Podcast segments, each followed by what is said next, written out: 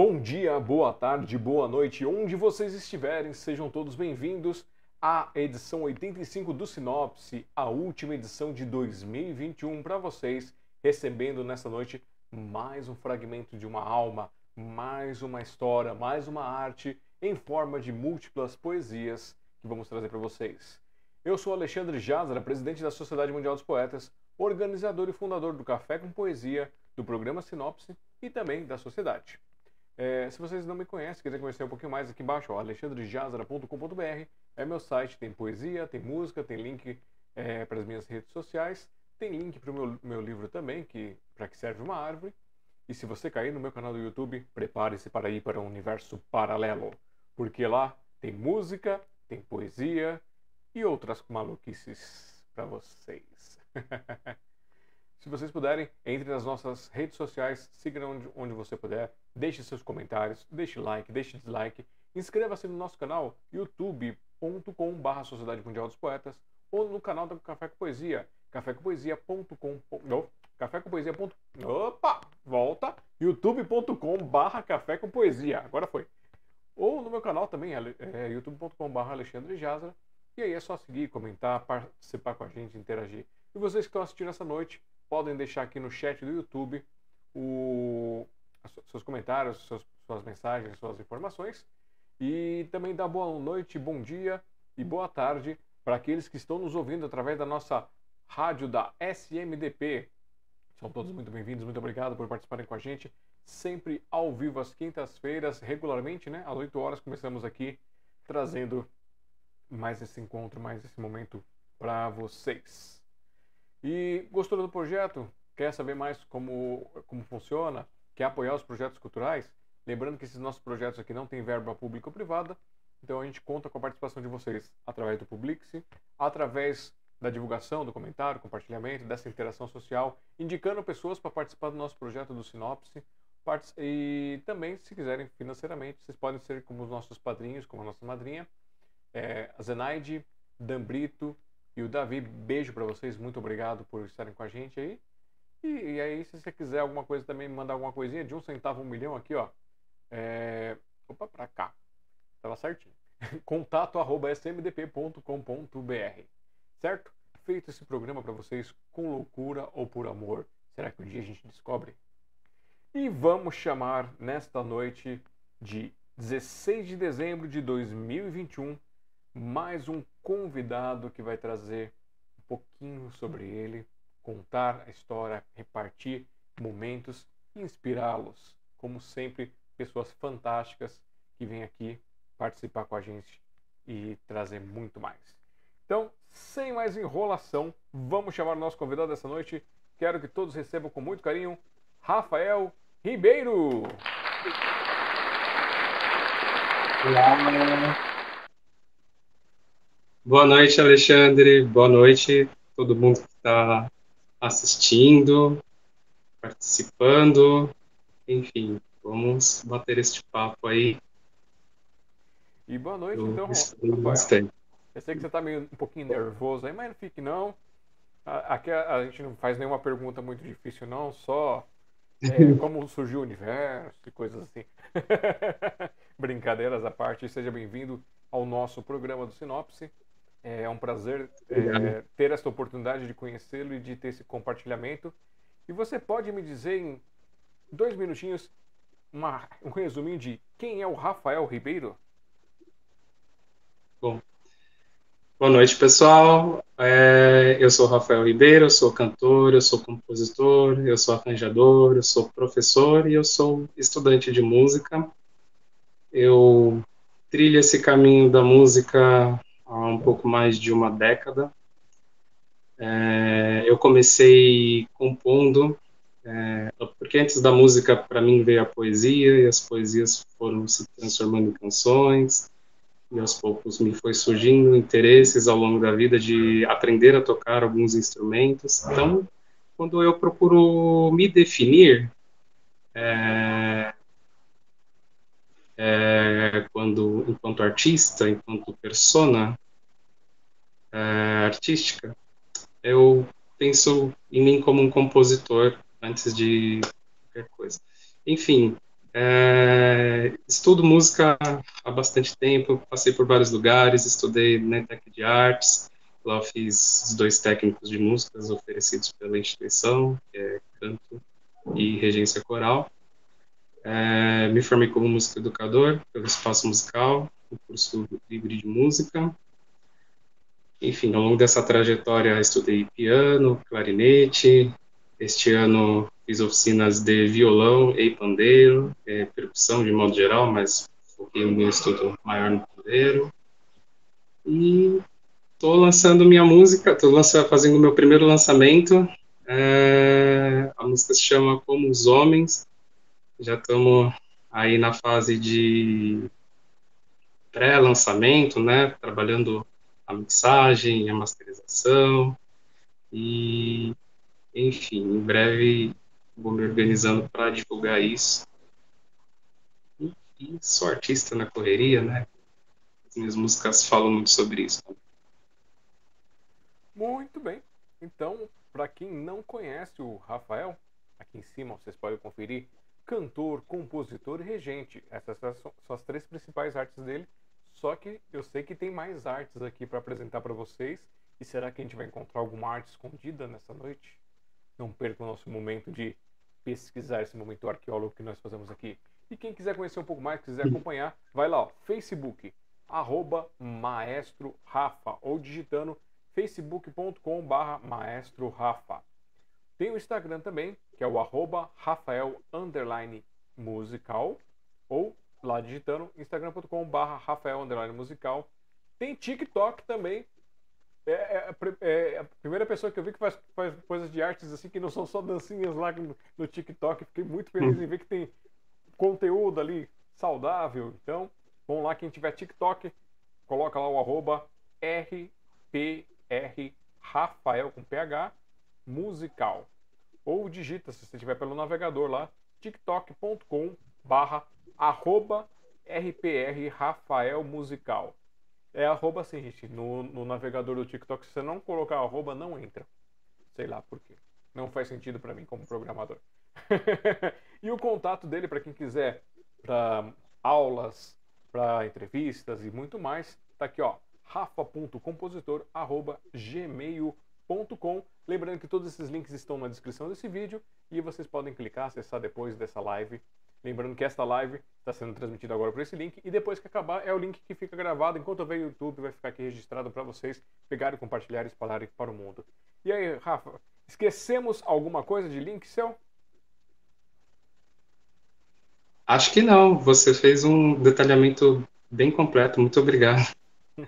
é, eu tenho uma dúvida, é, um pouco pela, enfim, pela ser uma das primeiras vezes que eu estou numa entrevista neste formato, né? Uhum. É, enfim, sou um pouco tímido, mas eu vou me soltando ao longo da conversa. Eu não tenho muita certeza de para onde eu olho para ficar legal para o pessoal ver no Instagram, no, no YouTube. Bom, basicamente o, o que as pessoas não são acostumadas, isso aí não é só você não, tá? É, em geral. O pessoal olha para a tela e nunca olha para o olhinho da câmera, que é no olhinho da câmera que você está olhando no olho das pessoas. Ah, entendi, entendi. Porque assim, ó, eu agora estou olhando para a tela, você está vendo que eu não estou olhando para você, certo? Agora eu vou olhar para vou olhar para a lente do, do, da câmera. Agora estou olhando para a lente da câmera e estou olhando para você. Tá vendo como o olhar fica direto? Entendi. Isso é um truque para vocês que estão assistindo. Agora, tô, agora que eu estou na terceira câmera. Isso é um truque para vocês. Ai, que ótimo, gente. Antes da entrevista já tem um tutorial. É, Vivendo e aprendendo. Então vocês que têm aí no celular que vão fazer as coisas, não evitem olhar para a tela. Isso é, tem até youtubers gigantescos que o cara olham para a tela e esquecem de olhar para a lente. Quando você estiver falando com as pessoas, aí você olha para a lente, você fala porque elas vão estar olhando olho no olho. Se você estiver falando alguma outra coisa, estiver falando com outra pessoa, aí beleza, você não vai ficar olhando, não vai ficar esquisito, né? Tô falando aqui e aí olhando para o outro lado não, não vai ficar legal. E aí é um costume, por isso que até quando você usa o celular invertido, que você não está com a tela, você olha mais para o sentido da, da, lente do que é, não olha. E quando você está com a tela virada, as pessoas têm mania de ficar olhando assim, com aquela coisa. Não, olha pro buraquinho ali, olha pro, pra lentezinha, que fica bem legal, fica bem pessoal com, aqui. E falando em pessoal, olha quem já está aqui no chat te dando boa noite. Nós temos aqui a Terezinha Escórcio. Boa noite, maestro Rafael Ribeiro. Beijo, Terezinha. Obrigado por estar aqui com a gente, Terezinha. Também tem Rafael de Paula Ribeiro dando boa noite. É você mesmo? É, sou eu mesmo. Olha de casa. Dê uma boa noite pro pessoal aí. Lembrando, gente, que vocês sabem que eu tenho probleminhas aqui, porque eu tô com essa câmera, a câmera que eu tô falando com o convidado, a tela aqui gerenciando as coisas, e ainda tô com a outra tela ali da transmissão para a web rádio. Então, é, é bagunça. Não liguem se eu ficar maluco. E falar em maluco, nesse sábado, das 15 às 18 horas, teremos o nosso Café com Poesia Digital. E aqueles que estiverem pelo Tatuapé podem ir lá na sobreteria Come Come participar do sarau do Come Come com a Karen e com Rai Gama, lá perto do Shopping Penha. Agora ela tem que mandar o um endereço aqui, porque a Karen está aqui te dando boa noite também. Oi, Karen. Boa noite. E a Noemi de Carvalho também. Boa noite, professor Rafael. Gente, quanta gente querida, quanta gente querida. Muitas histórias sobre essas pessoas. Com certeza, em algum momento vou falar sobre elas. E complementando aqui, que mandou também um boa noite, é a Kátia Chequia ou Ketia? Agora fiquei na dúvida do sobrenome. A Kátia, a Kátia maravilhosa também, outra aluna querida, é, companheira.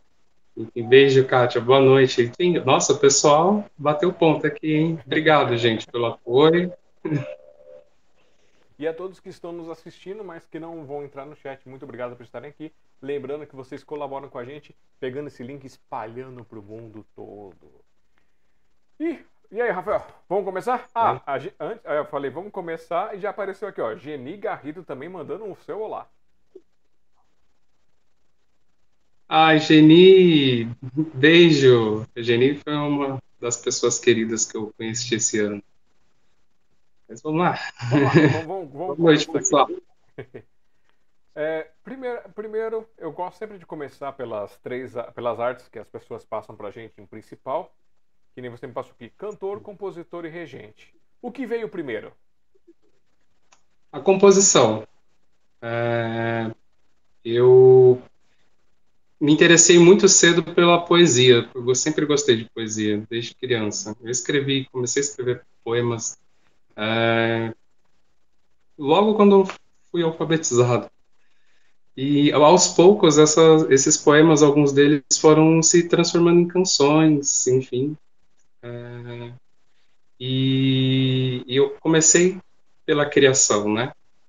A partir disso, eu fui estudando coisas que eu gostaria de fazer, coisas que eu gostaria de criar, e eu, eu entendi que eu precisava de um acesso, de um, de um caminho a seguir, né? O primeiro instrumento que eu decidi estudar foi piano.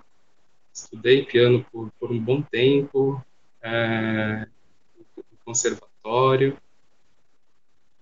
uma professora maravilhosa, Yara. Faz tempo que eu não a vejo. Enfim, se um dia você ver essa live, um beijo, Yara. É, é, e, e, e, do piano fui indo para outros lugares. Depois eu fui me interessando por cantar, porque como eram poemas, então logo é, essas composições eram canções, né? E e, enfim, fui, fui me interessando por outras coisas conforme eu fui, fui me aproximando de ciclos. E, durante um tempo eu compus mais samba, interpretei mais samba, estava com a galera do samba e fui conhecendo outros lugares. Como, como profissional, eu atuo muito no campo da educação, é, dando aula, dou aula de musicalização, é, trabalho como como regente também, porque eu trabalhei como oficineiro esse ano pela Secretaria Municipal de Cultura de São Paulo. E, mas enfim, a composição vem, vem antes de tudo isso. Muito bem. Eu fiquei admirado, quer dizer que você começou, você começou a ser alfabetizado com quantos anos? Ai, eu tinha uns seis, sete anos e enfim, eu fui me interessando por escrever poemas desde essa época. Ô louco, 6, 7 anos. Quem que te trouxe essa influência, então, para você começar a escrever poemas? Porque não é qualquer criança que vai começar logo por escrever poemas e fazer isso. nessa idade, eu lembro que eu tinha ganhado um livro de um tio meu. É, e eu estava começando a, a, ler. Eu lembro que as primeiras coisas, os meus primeiros exercícios de leitura foram com alguns poemas infantis deste livro. Tinha uma coleção bárbara. Aí lá a gente encontrava Carlos Drummond de Andrade, enfim. É, é, Cecília Meirelles. Eu não, não vou lembrar todos os autores agora, mas é ali que eu comecei. Lembro que essa foi uma das primeiras coisas que, que eu li e fui me interessando pela poesia e, e, com o tempo essas poesias foram se tornando canções foi assim que tudo começou. E com essa idade assim quais eram os temas que você começou abordando nas suas poesias? Como é que era o, o tipo de poesia que você escrevia? Ah nessa idade era muito pueril é, eu não vou me lembrar de, de nenhum verso dessa época. Eu devo ter guardado em algum lugar. É, mas eu falava, fazia rimas muito simples, com, com coisas que participavam do meu universo ali. É, a pipa, era a bola, era uma. Mas sempre, sempre com uma rima. Claro que nessa época vários erros ortográficos, né? Mas é uma, uma delicadeza apesar que eu falei erros ortográficos, mas eu particularmente, enquanto poeta, é, não, não concordo com, com, com isso, não eram, não eram erros, era como eu podia me expressar naquele momento, né? Não, é, é, e... é passável, porque uma criança não é, não é obrigatoriedade nem sempre é de você fazer a coisa certinha, mas é trazer a mensagem. Né? A essência da poesia é primeiro trazer Sim. a mensagem. Quanto mais você lapida, quanto mais você escolhe um estilo para tentar levar ela, aí vai ficando mais bonito. Mas só de trazer o sentimento é que é a maravilha. Entendi. Tá bom, já que a gente está falando disso, eu podia começar recitando um poema, né? E acho que vocês entendem um pouco melhor o, o meu estilo, né? Maravilha, vamos lá. O que você acha, A tela, a live é sua. Vou, Vou de cor. obrigado, me sinto muito aconchegado nessa live. Ai, gente, é... vamos lá. Há um bom tempo, passou um mau tempo, um temporal. Ainda bem, ainda há tempo, afinal, tempo passado, meu guardião, mestre ancestral, só bem me fez e assim me fez atemporal.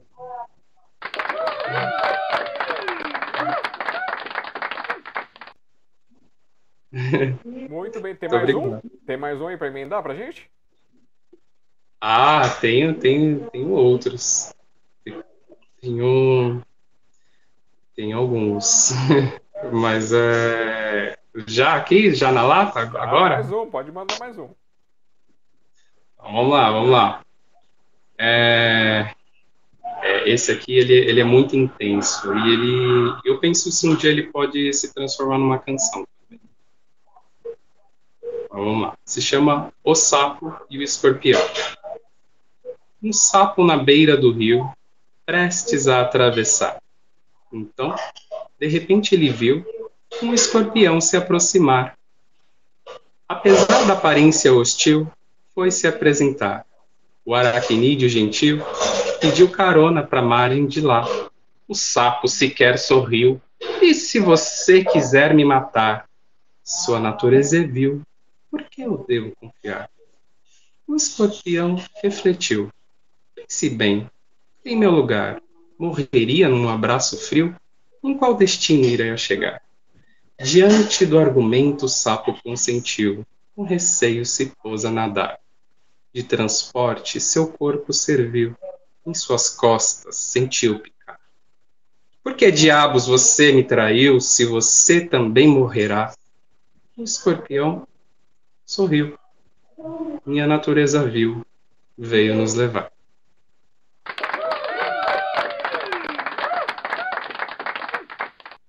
Olha só, Ai, eu acabei de ler ali no chat que a Georgina falou lindo. Oi, Georgina, beijos. Quanta gente querida veio. A Maria Luísa também mandando boa noite, querido mestre. Ai, gente, Malu. Sim, alunas queridas, alunas queridas. Algumas eu conheci este ano, outras já têm uma jornada comigo.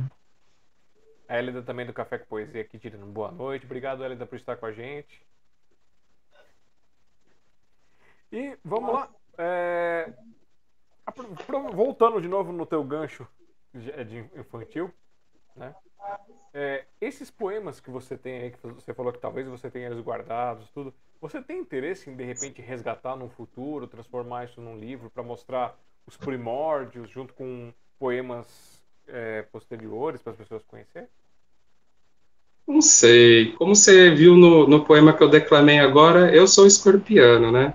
Então tem, tem coisas que, que são para mim, assim. Elas, são coisas que eu guardo com, com muito carinho, então talvez no futuro, não, mas eu não penso sobre isso. Esses primeiros poemas, não. Os, ah, esses que eu recitei aqui, é, eu gosto deles. Tá certo. Eu pergunto porque nós tivemos aqui algumas pessoas que passaram por aqui de idades diferentes que trouxeram este resgate e Ai, que gostoso. E, e pegaram, sentiam coisas de, de infância guardado. Teve a Terezinha Dantas, que ela tinha um caderninho de quando ela era mocinha, e aí ela, depois de, de casada, com os netos, tudo, ela decidiu publicar e resgatar isso para mostrar para as pessoas essa essência, que é bem legal. E aí, é, quando ela mostrou isso, foi próximo até de um livro que eu estava lendo da. Ah, esqueci, a Jane alguma coisa. São, são duas escritoras inglesas que o pessoal resgatou cartas e coisas que contavam uma história também. E você lê, você vê que realmente é uma coisa mais é, infantil, uma, uma, mentalidade mais nova, mas forma toda a essência de quem é a pessoa né, no futuro. Porque nós somos a soma do nosso passado. Sim, sim. É, quem sabe em algum momento, numa, numa bibliografia, uma biografia no futuro, é, essas coisas apareçam. Hoje, hoje eu, eu não estou muito é, interessado em mostrar essas primeiras coisas, pelo menos, pelo menos não. Porque eram, eram coisas muito simples, eram coisas. Não, e, não, e nem é por isso, assim, não que eu não. É, eu vejo muito valor nas coisas simples. Muitas das minhas canções são simples. É, mas mas ela, ela este, este caso em especial, enfim, acho que já me expliquei. Né? Não, não quero divulgar. Mas é, hoje em dia esse esse começo com a, com a poesia continua vivo no meu no meu novo projeto como como cantor, né? Como enfim, tô para tenho meu lançamento, Canto um trechinho aqui para vocês também. Enfim. E iremos falar desse, desse, desse lançamento, iremos falar, contar essas histórias, divulgar, porque claro. divulgar é bom. sim, sim. E aqui, ó, a Dulce Helena, Dulce, beijo, Dulce, do, também do Café com Poesia, está aqui com a gente, mandando para você boa noite e um prazer em conhecê-lo. Oi, Dulce, boa noite. E a Geni tá querendo que você mande esse poema para ela do sapo e do escorpião. Ah, mando sim. Pode deixar, Geni. É, na casa da Geni, eu já, a gente já troca figurinhas. Esse do sapo escorpião é baseado num. É, numa parábola, alguma coisa parecida com isso, não é? Sim. Você, é sim. Que é uma coisa, não sei, não sei se é uma parábola ou se é uma coisa é... filosófica, não, não, lembro agora. É, eu, eu também não lembro exatamente a referência. Eu lembro que esse texto passou por mim é, em algum momento, em alguma aula da vida, e aquilo me marcou muito, assim. Mas eu não, eu não, eu não me lembro da, da, da referência do autor, mas acho que é uma coisa muito simples de, de dar um Google, coisa que eu eu não fiz ainda. Mas, mas eu fui pela impressão, pelo impacto que aquele, que aquele poema causou em mim. É, não era um poema, né? Era um, era um texto, era, um, era uma reflexão, né? Uhum. E eu né, fui desenvolvendo isso é, em versos. Foi trazendo uma nova roupagem, né? Pra... E aí, assim, e... esse menino de seis anos, ele já estava para perto de ir para a escola, tudo, então foi à escola e lá na escola teve momentos que essa esse momento de arte, de escritor, ele apareceu, que os professores exploraram de uma forma positiva? Então, eu, eu era uma criança muito sonhadora, muito é, desligada e, e, eu tinha muitos interesses quando, quando eu era criança. Eu falava, eu quero ser cientista, enfim. Na outra semana eu, eu já mudava de desejo. É, e, e, a, e a poesia foi surgindo pela, pelos poemas que eu sempre gostei de ler e, já escrevia, né, desde essa época.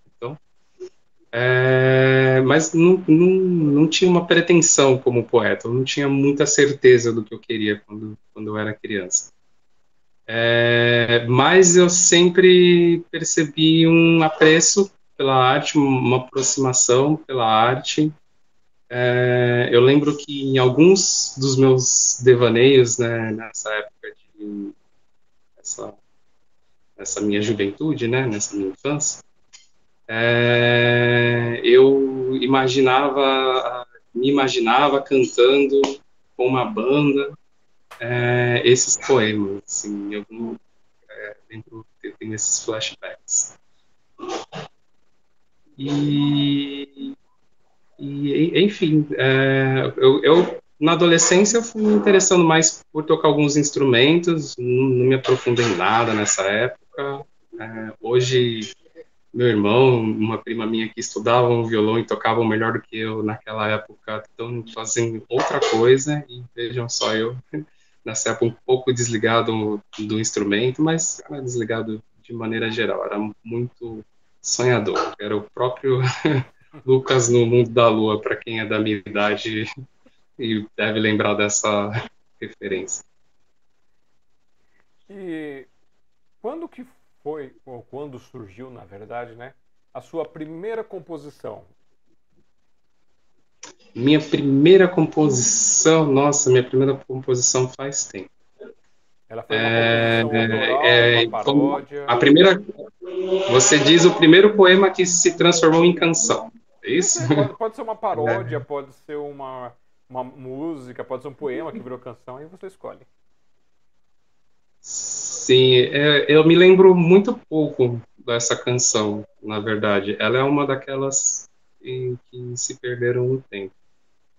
É, eu lembro que, que era para uma apaixonite minha, era um poema sobre isso, uma, uma, uma apaixonite de, enfim, de infância e se transformou numa canção, assim, a princípio só tinha melodia e conforme eu fui aprendendo a tocar um pouquinho no violão, conseguia encaixar alguns acordes, sentia que combinava, um pouco pela intuição, né, de nesse, nessa época eu não era um hábil estudante de música. É, é, essa foi a, prim a primeira canção, mas eu não tenho qualquer registro ou, ou memória dela. Uhum. E seu, seu, seu primeiro instrumento musical foi o violão ou teve algum outro que você experimentou antes? O violão foi o primeiro que passou na minha mão, que eu, que eu comecei a tocar. Comecei a desenvolver uma história em termos de, de instrumento. Antes disso, né, sem fazer qualquer aula, eu já brincava de cantar. é, mas não, não, tinha um, não tinha um preparo para isso. Mas, é, e sempre foi me desafiando em tentar tocar e cantar. Primeiro instrumento, logo depois do, do violão, eu fui estudar piano, né? Aí no piano, sim, eu, eu, eu considero que foi o primeiro instrumento que eu comecei a me dedicar mais.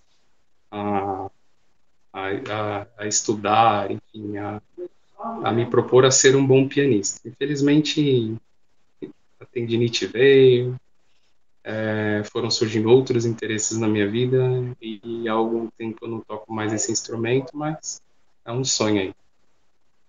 E o piano, ele foi, ele foi aprendido numa escola de música ou já num conservatório? Eu aprendi num conservatório. Foi uma época muito. É, é o Conservatório do Tucuruvi, não sei se as pessoas conhecem, algumas pessoas estão assistindo a live são, são da Zona Norte, né? É, faz alguns anos isso, eu acho que, que o conservatório deve ter outras outras enfim Perdão, gente, eu, eu preciso de um instante. Você quer pegar um fone para colocar aí para poder te ajudar? Sim, pode ser. Só um minutinho, por enquanto, favor. Enquanto isso, então, eu vou, vou conversando com o pessoal um pouquinho aqui. Então, pessoal, olha só. É... Hoje aqui nessa Quinta-feira, 16 de dezembro, na último sinopse de 2021. Eu ia falar 2022, já tô, doidão. é, edição, edição 85, né? Contando essas histórias para vocês, é, fazendo esse registro. É, com, peço para vocês, depois que acabar, acabar a live, pega o link e compartilha para as pessoas para aumentar o número de pessoas visualizando. Vão nas outras lives lá, deixa os comentários, deixa um ok, deixa um oi, qualquer coisa assim. Oi?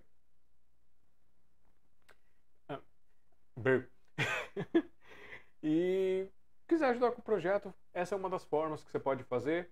Não custa nada, vai ser menos de um minuto, você já compartilha, você já espalha para as pessoas e ajuda a gente a fazer esse projeto crescer e divulgar.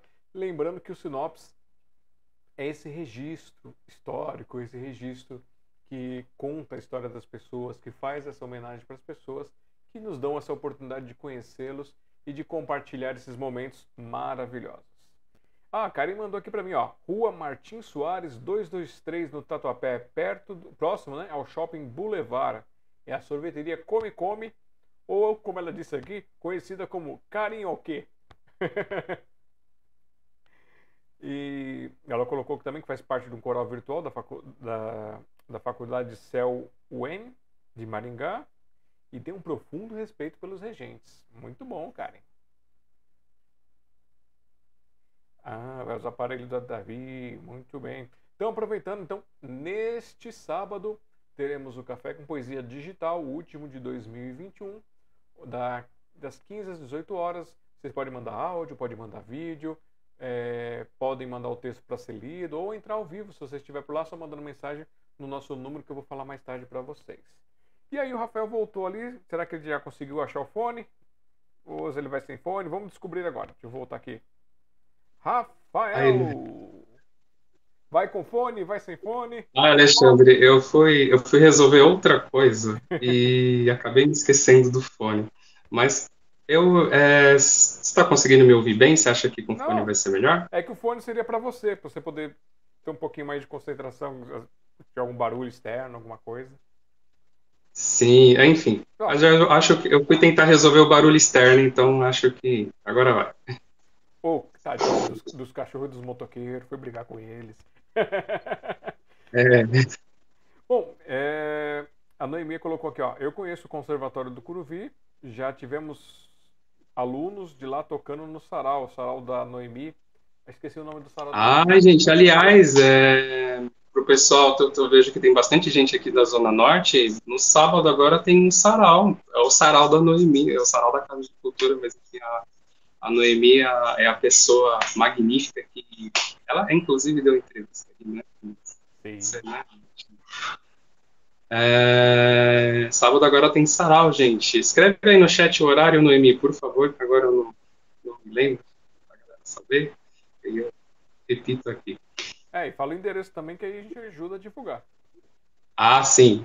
Muito obrigado pelo lembrete, Alexandre. E vamos lá, então, enquanto aguardamos a Noemi, é, você quer trazer para a gente mais uma poesia? Quer cantar uma, uma música? O que, que você quer fazer para dar mais uma descontraída? Ah, é, eu vou mostrar uma canção, tá bom? Vou tocar e cantar para vocês. Este ano eu fiz, é, inclusive, oficina de violão na Casa de Cultura Tremembé. Foi nesse formato online, né? Mas mas recomendo. Façam, ocupem os espaços públicos, pessoal. É muito importante que façamos isso. A gente tem profissionais de excelentes níveis é, trabalhando nesses lugares, e isso ajuda a fortalecer o trabalho de nós que somos artistas. É, bom, vejam só, essa canção que eu vou apresentar, curiosamente, ela não é uma letra minha, ela, ela nasceu do poema de uma amiga minha, de uma poeta chamada Vanessa Rosa, que acabou de lançar é, um livro que se chama Insinuações. Antes do Insinuações, ela já tinha lançado o Nuance. E eu me apaixonei por este poema no sarau que eu fui. Ela estava presente, inclusive nos conhecemos. A Vanessa, não sei se está por aí, se tiver. Beijo. É, e o nome da música é Amores Vãos. Tenho andado em batalhas perdidas, me perdendo em amores vãos, não aceitando que perdi, não sendo gentil com meu coração.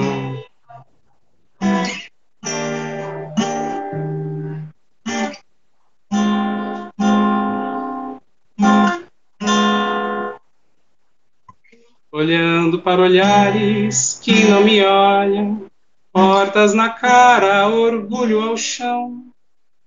Às vezes compreender se perdendo é uma necessária lição.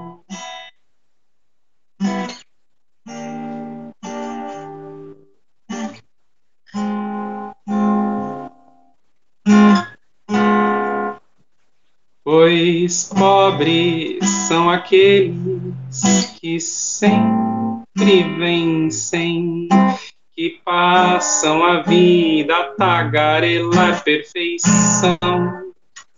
Em grandes feitos de efeitos inócuos de pedante servidão mas uma coisa eu lhe digo: eu sou autêntica em minha perdição. Não perco um detalhe finito, sou presa fácil do infinito, mas não peço compaixão.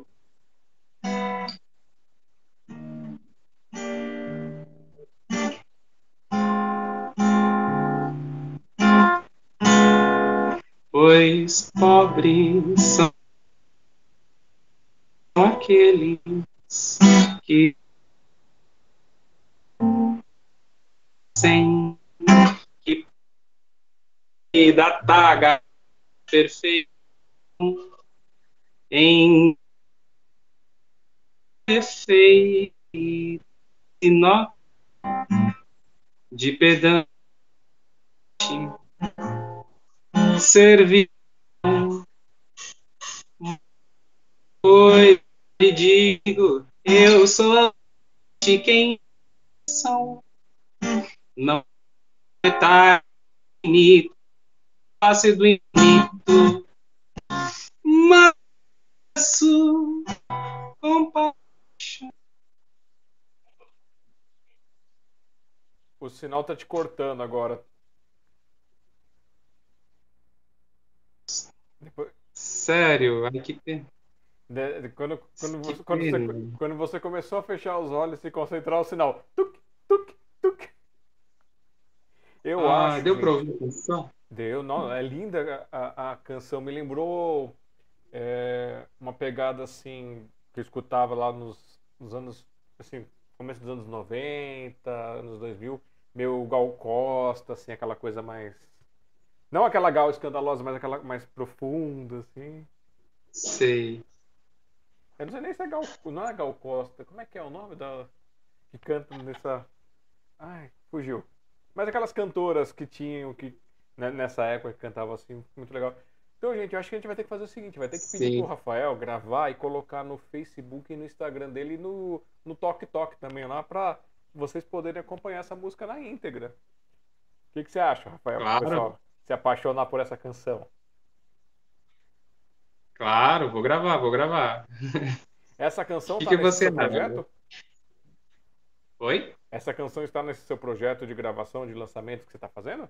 Não, essa a, o lançamento que eu vou fazer é de um single, é uma outra canção, é uma é só uma música de trabalho, é, enfim, teve todo um trâmite, né? Daqui a pouco a gente vai bater esse papo, né? Falar sobre isso, mas é outra canção que eu, que eu também quero quero dar uma palhinha aqui sobre a, a outra canção com uma mensagem importante.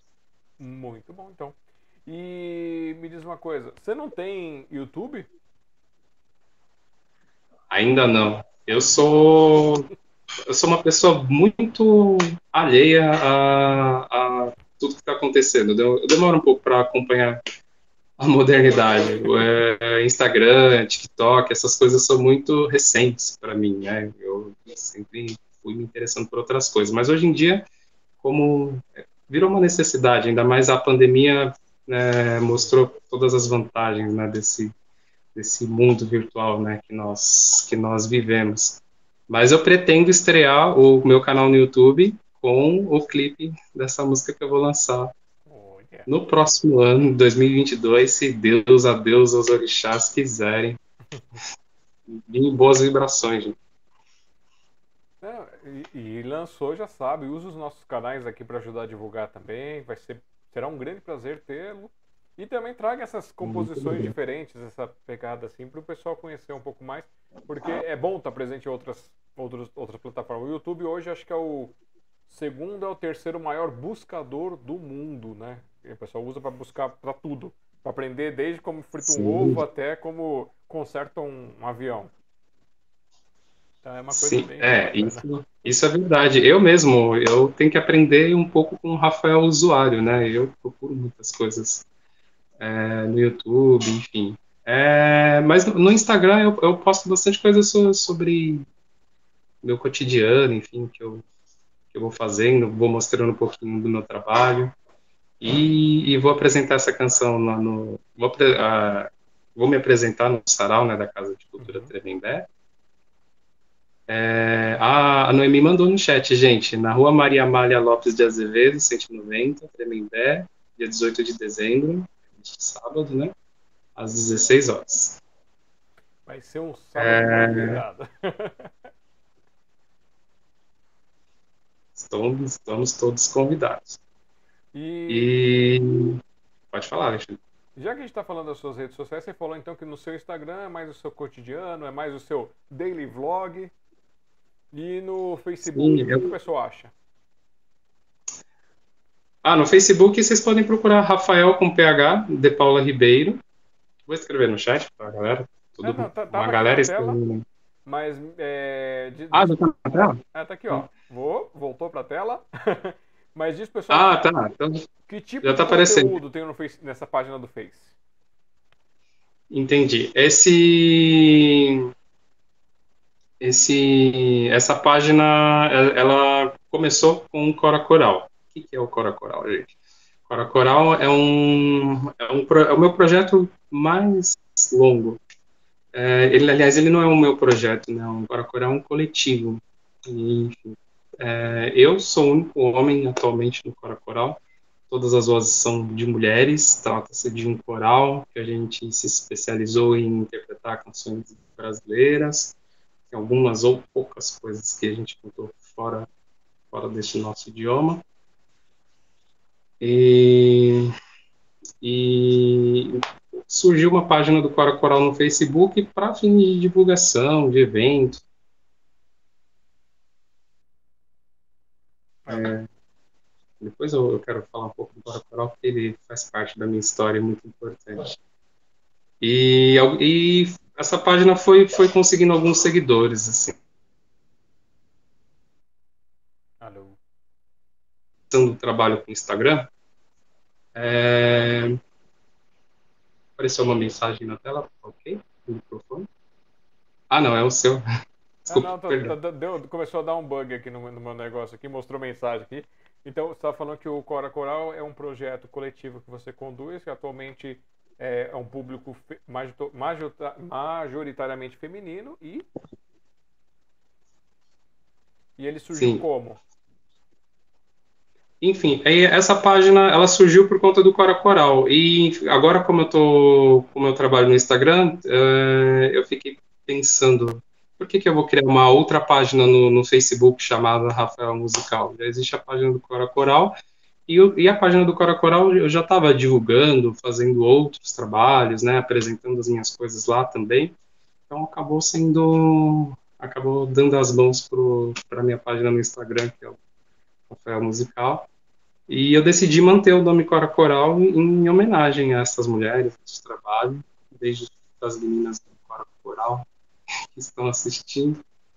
É, estamos com atividades paralisadas por conta da pandemia, é, tenho muita esperança que no próximo ano a gente consiga se unir para continuar esse trabalho, que é um trabalho muito importante.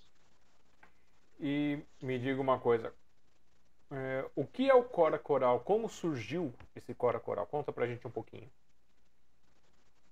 Ah, o Cora Coral, ele surgiu é, a partir do momento que eu fui contemplado em um edital da Secretaria Municipal de Cultura de São Paulo para dar oficinas é, no Tremembé. Já tinha, já tinha passado pela regência em outros corais, já tinha cantado em outros corais, é, é, e ele surgiu um pouco depois, do, alguns anos depois da, de quando eu me formei como regente na ETEC de Artes.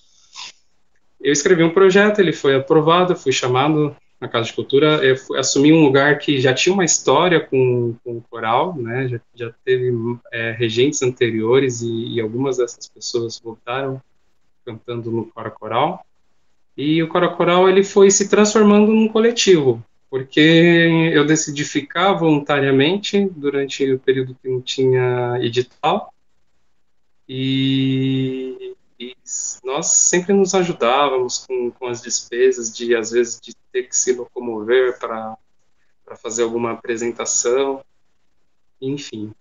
É, veio essa, essa triste notícia da pandemia, né? E é, nesses últimos dois anos nós, nós não estamos nos reunindo, não, nós não nos reunimos presencialmente, né? Mas o Cora Coral, ele, e ele acompanhou, ele, ele existe desde 2016. Uh, ah, então ele acompanhou muita coisa do Rafael estudante, que eu continuo sendo, gente. Ser músico é ser eternamente estudante, estuda para sempre.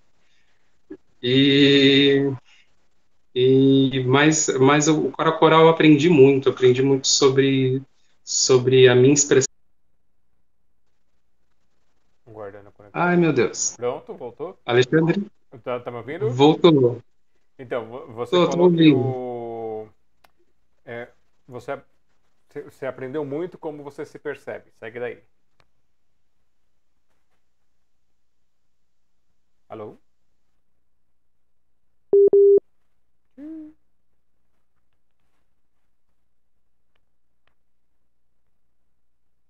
Aqui de é, acho que todas, todas valem a pena lembrar, claro. Oi, caiu de novo. Mas e a gente. Ai, meu Deus. Tá tudo bem? Aí, vamos ver. Vamos aguardar um instantinho para ver se o sinal dá uma estabilizada. É, Georgina, obrigado aí pelas suas palavras. Obrigado e agradeço por você estar gostando também. Ajuda a gente a compartilhar, espalhar a palavra do sinopse por aí. então, voltando, você falou que, foi, que você, é, lá você foi se encontrando com esse projeto. Agora sim, segue daí.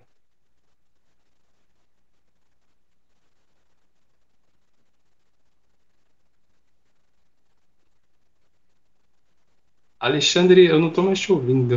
Você não está me ouvindo? Ah, agora sim. Tá. Ah, então, você podemos falou, você, você, você me ajuda? Você se encontrando no, com o coral. Eu não entendi o que você falou, Alexandre, veio cortado. Você, você foi se encontrando com o coral. Não entendeu? Tá, vamos fazer o seguinte, eu vou falar um pouco mais sobre o, o coral, é, porque talvez, talvez seja uma questão da, da internet, mas enfim, vou, vou falando. Caiu.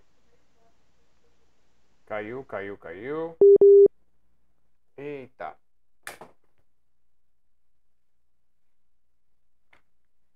De novo, gente. Acho que voltou? Tá me vendo, me ouvindo? Eu te vejo, você me ouve? Sim, agora eu tô ouvindo melhor. Beleza, eu acho que é o sinal mesmo que tá dando uma osciladinha. É, a gente separou naquela parte que você falou que com o coral você, é, você foi se encontrando, aí caiu. Bom, é... o, o Coro Coral já, já fez algumas apresentações por aí. É... Eu, eu gosto muito, eu gostei muito da gente ter se apresentado duas vezes em Guarulhos. Uma foi na Semana é, Nacional da Pessoa Idosa e o outro foi em Encontro de Corais mesmo. Uhum. É, a gente fez várias apresentações na Casa de Cultura Tremembé, a gente já circulou por algumas casas de repouso, fazendo apresentações, especialmente nesta época de Natal. É, sempre foi um, um período muito é, turbuloso no sentido de ter bastante trabalho para fazer como regente de coral, né?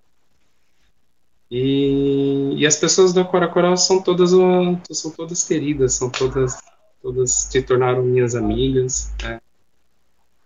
É um trabalho muito importante. Eu tenho muita fé que o Cora Coral volte o ano que vem, né? É, tenho muita fé que a gente está superando essa situação do coronavírus e que a gente tenha mais inscrições, mais pessoas cantando, que a gente possa fazer mais apresentações por aí. E aproveitando que ainda estamos falando do coral, é, o coral ele sempre foi, é, em sua maioria, mulheres? Ou ele teve momentos que teve, teve homens? Teve, ou, ou... Então, essa, é, eu acho que acontece algum fator cultural aí nesta questão de aparecerem mais mulheres. É muito comum que, que se tenha mais mulheres cantando em coral. É, eu não sei se se mexe com, com alguma fragilidade no ego de alguns homens por cantar em coral. Não sei de onde nasce essa cultura, né? Talvez valha muito a pena investigar, pesquisar sobre isso. Mas é, o Coral foi surgindo assim. Sempre, eu sempre deixo aberto para qualquer pessoa a partir de 14 anos.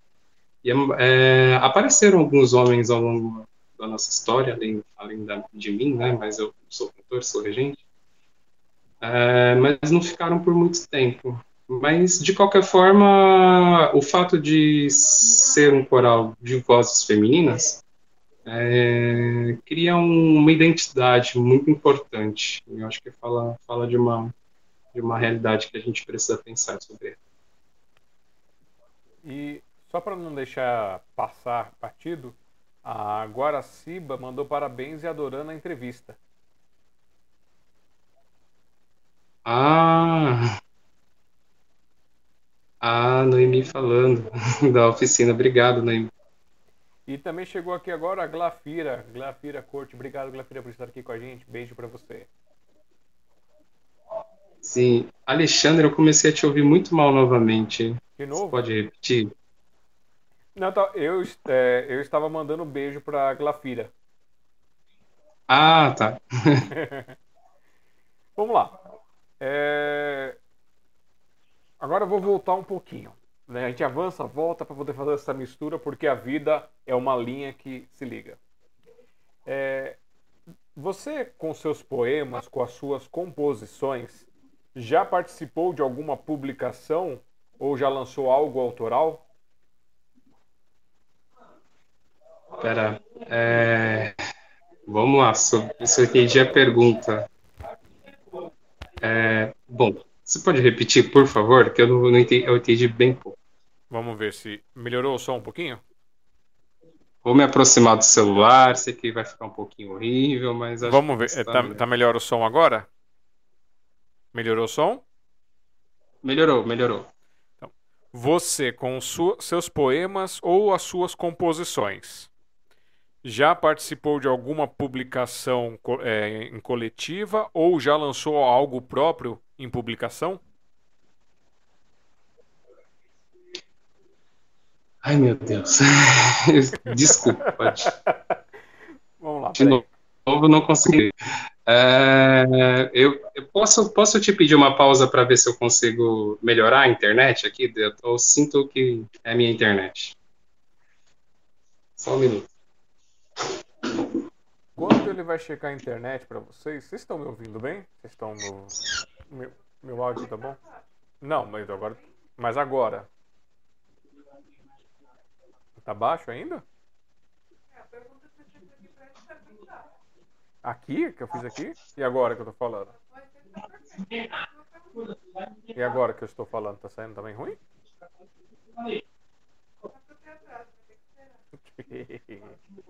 Porque eu tô no talo aqui. Tô no talo aqui, tá estourando.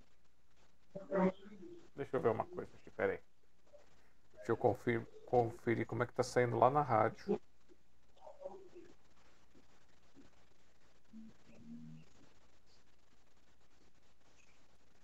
Vamos ver. Tá me ouvindo melhor, Alexandre? Aliás, eu queria ouvir você para saber se tá bom. Pera aí, você tá, está me ouvindo? Um, dois, três. Tô, apare... É, tá, tá, um pouco falhando assim o áudio, mas. Mas tô ouvindo. Uh, pera aí, deixa eu ver uma coisa. Então eu vou tentar fazer o seguinte: eu vou, eu vou desligar e ligar de novo para você, para ver se a conexão melhora. Tá bom. Vamos lá, gente. Ao vivo é assim, acontece, faz parte do show. Vamos lá, fechei aqui e vou abrir novamente a chamada. Cadê, cadê, cadê? Aqui. Chamando.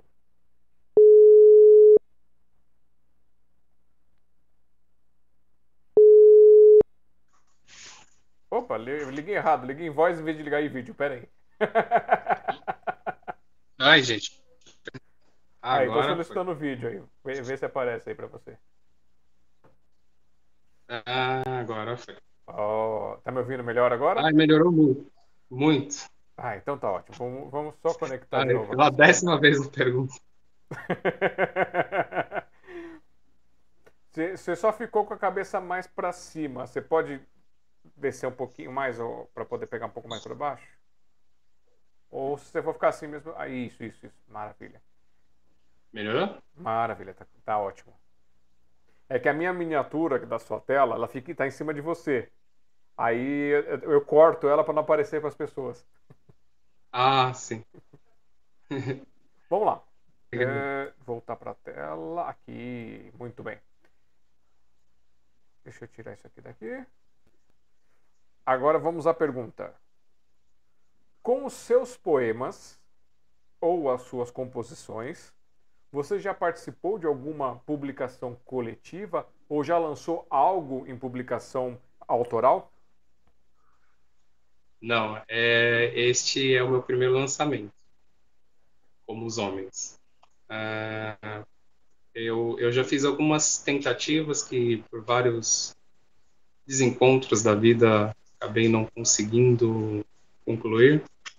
Uh, mas é o meu primeiro primeiro lançamento musical eu vou fazer agora. Eu já me apresentei bastante, eu já ganhei um concurso que sairia minha composição no álbum, mas por várias questões de burocracias e agora com uma, uma pandemia, eu acho que isso está engavetado. É, mas é o primeiro lançamento que estou fazendo agora. Eu, eu percorri muito o caminho da arte e educação, né, nesse essa minha trajetória. Trabalhei mais com isso. E com as suas poesias, você chegou a participar de algum tipo de publicação? Caiu. Agora vocês estão me vendo dobrado.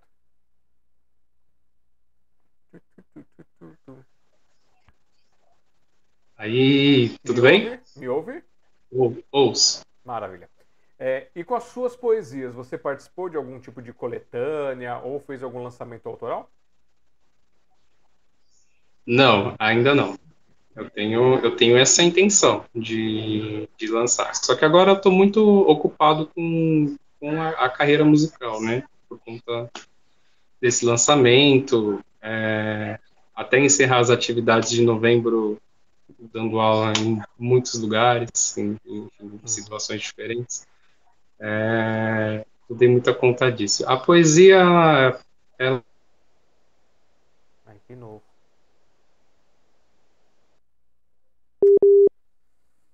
O que eu faço? Aí, aí. Ai, ai, ai. Apareceu por um breve momento, assim, para mim, reconectando. Aí eu já não sabia se eu estava ao vivo ou não.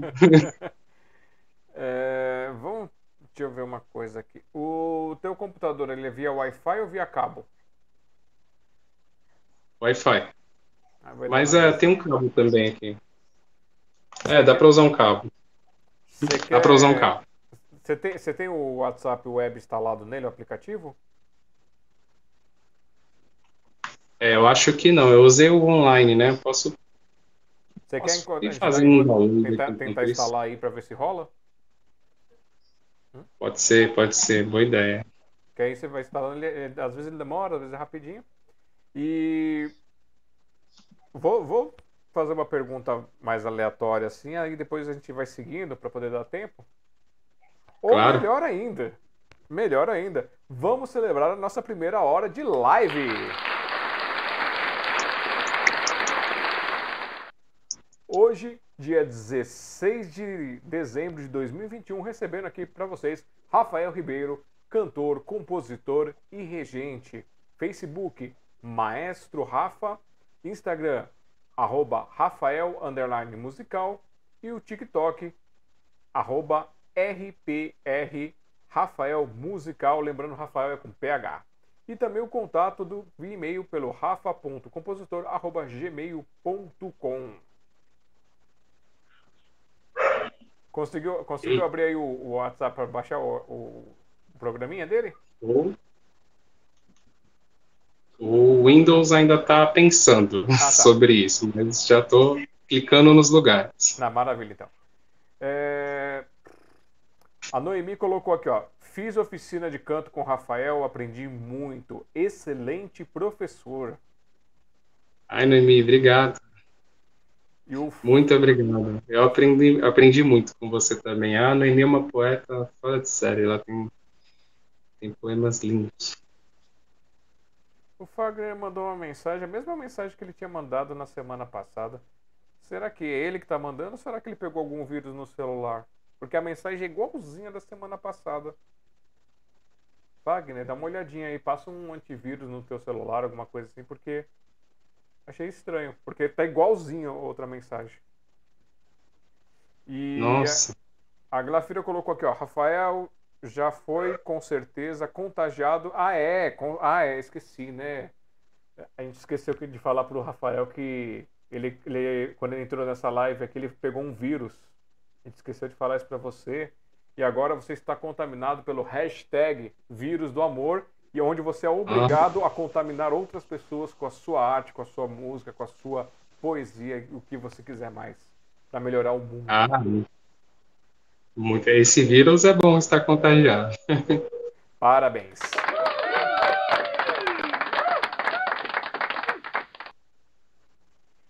E eu acho que agora deu uma estabilizada, hein?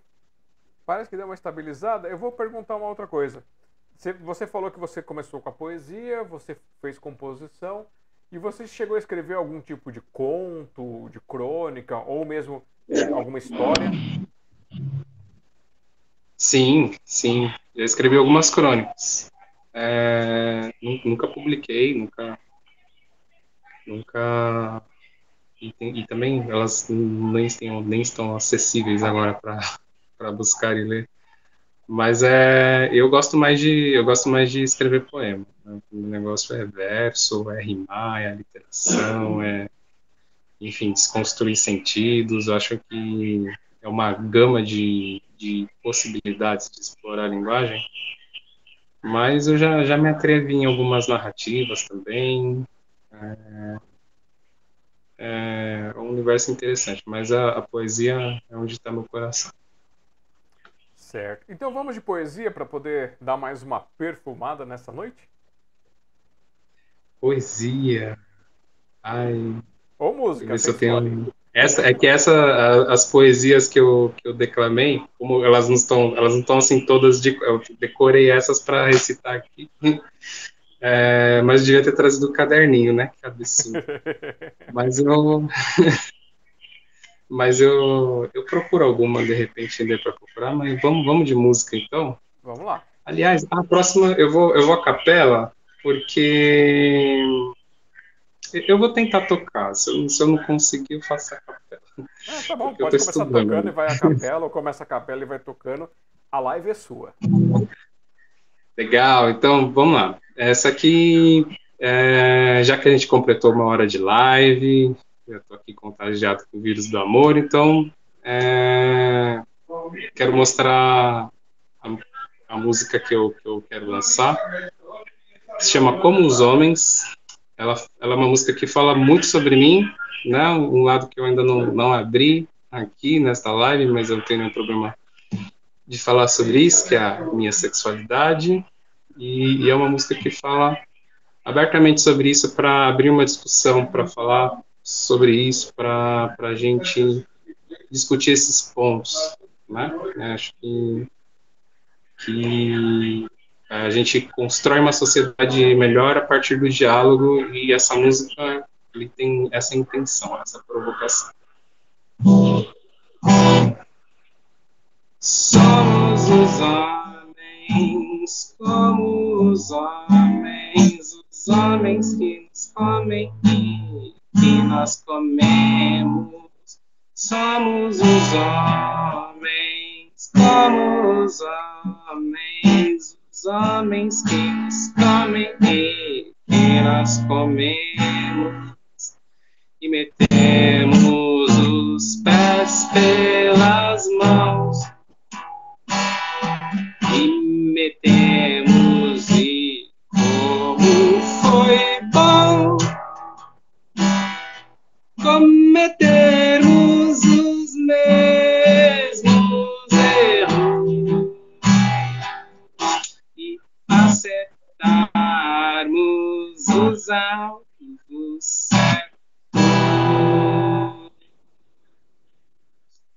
Bom, em breve na íntegra, gente, mas só um trechinho do que eu estou lançando para vocês ouvirem.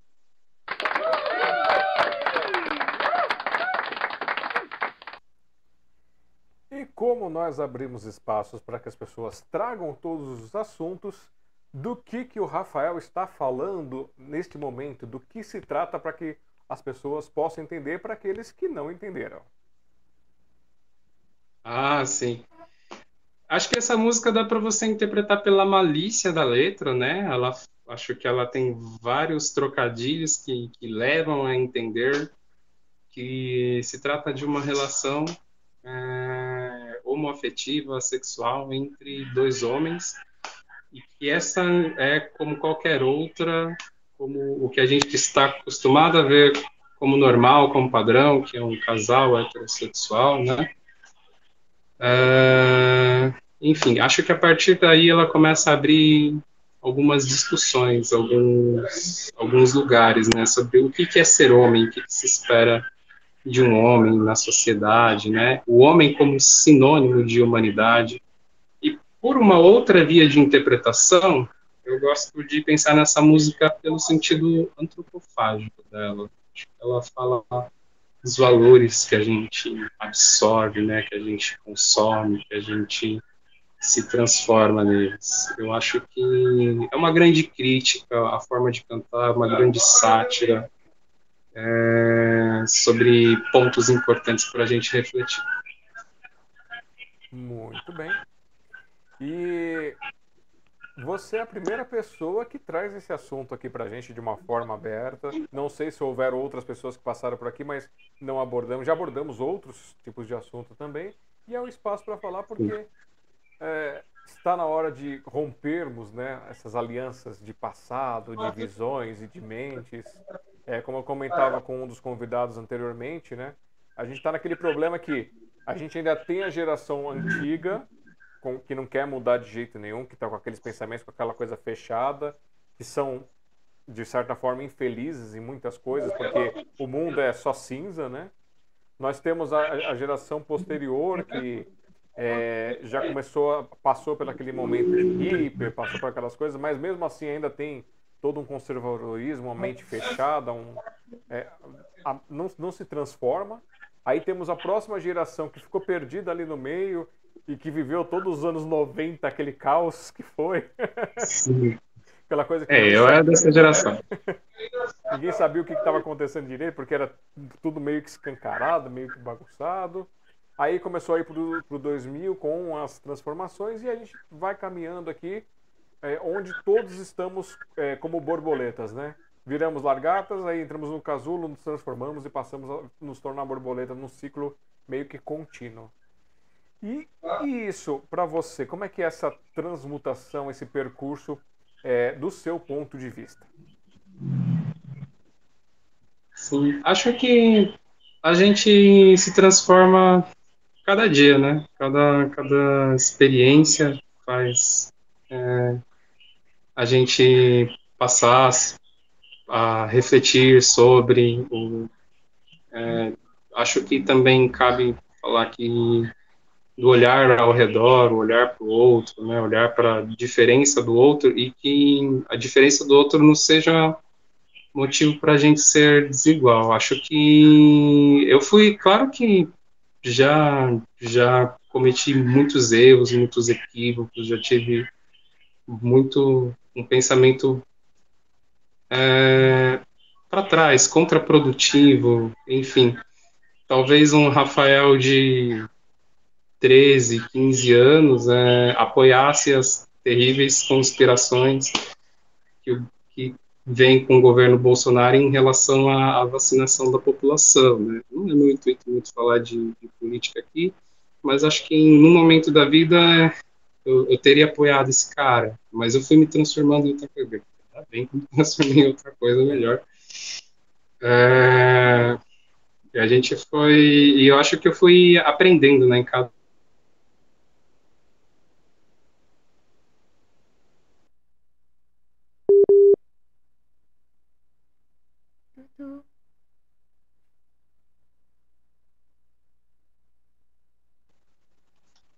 Mas enfim, hoje, hoje eu, eu acho que não sou borboleta ainda, Alexandre. Tô, mas estou caminhando para isso. Mas você não acredita que você já fez alguns ciclos desse de é, largata, borboleta, ovinho, largata, borboleta, ovinho? Porque a vida acho que é essa. Ah, sim. Mas é quando, é quando a gente olha para essa metáfora pensando em, em, todas as atmosferas da vida, acho que eternamente a gente vai se transformando. Eu tenho uma coisa muito de, de explorar coisas novas, aprender coisas novas. Uma limitação que eu tenho para estudar instrumentos é a, a tendinite, né? Uhum. Então eu não tenho muito o que fazer a esse respeito, a não ser respeitar os, os limites do meu corpo, né? Pra, e,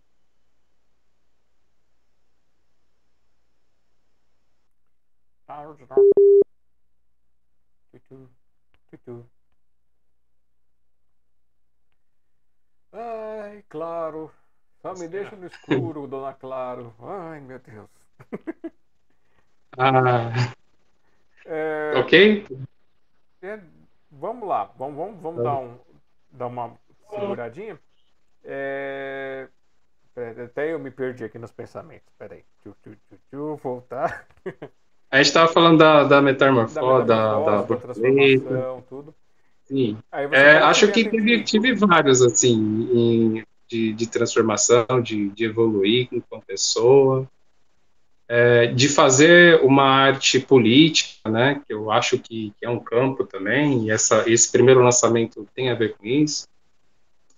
É, então, então acho, acho que sim, acho que em vários aspectos evolui, mas, mas eu, eu gosto de, de, me pensar como um eterno aprendiz. É, a transmutação, até para quem nos assiste, gente, nunca é tarde para você começar a mudar alguma coisa. Sempre que eu falo aqui no final da live, quando eu estou no encerramento, procura alguma coisa, nem que seja pequenininha para você mudar em você, não pelo outro, mas por você mesmo, porque a gente sempre sente olhar sempre tem alguma coisinha para dar aquela melhoradinha. Sim. E se você começa a melhorar um pouquinho numa coisinha, mudar uma outra coisinha, mudar uma outra coisinha, Não é que você vai deixar de ser quem você é. Você vai passar por um novo estágio de você, vai conhecer um novo você e automaticamente você vai acabar levando esse novo você para outras é, pontas da sua vida. Isso vai contagiar as pessoas ao seu redor e isso vai acabar se espalhando e chegando em muito mais lugares. Então, essa transformação que você faz vai refletindo, mesmo que você não faça ao mundo ao seu redor, ele vai ser refletido com elas. E você conseguiu baixar aí o programa? Não, é, acabou ficando numa eterna lentidão aqui de, de baixar isso. Eu você, já... tem Messenger? Messenger no, no Face tem? Vamos, vamos tentar ver se a gente faz uma conexão por ali para ver se o sinal fica. Você tá cabeado agora, né, pelo computador? Tá cabeado. Tá, então. Acho que a conexão. É, boa ideia, boa ideia. Vamos, vamos, vamos tentar fazer aqui. É, procura meu perfil, procura meu perfil pessoal, é, A gente continua ao vivo? Ah, a gente está tá ao vivo, mas eu, eu vou cortar seu microfone para você falar para mim. Vai. Pera, deixa eu só pôr na minha tela para ninguém ler o lábio. Vai.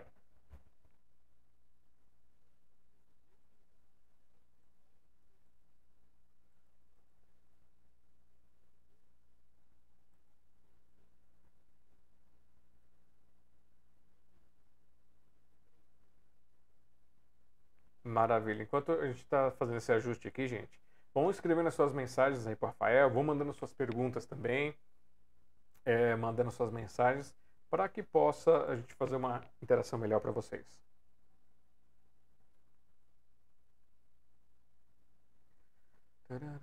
Vamos lá, deixa eu só fazer aqui o, a busca do, do monstrinho aqui.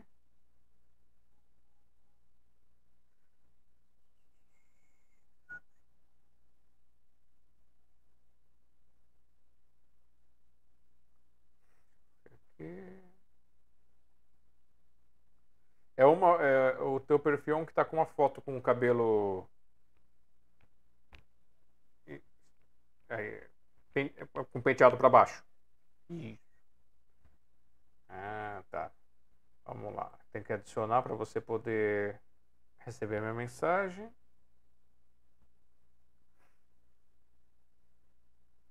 Deixa eu abrir aqui. Aí já mandou. Vai chegar uma solicitação para você e eu vou te mandar um oi aqui.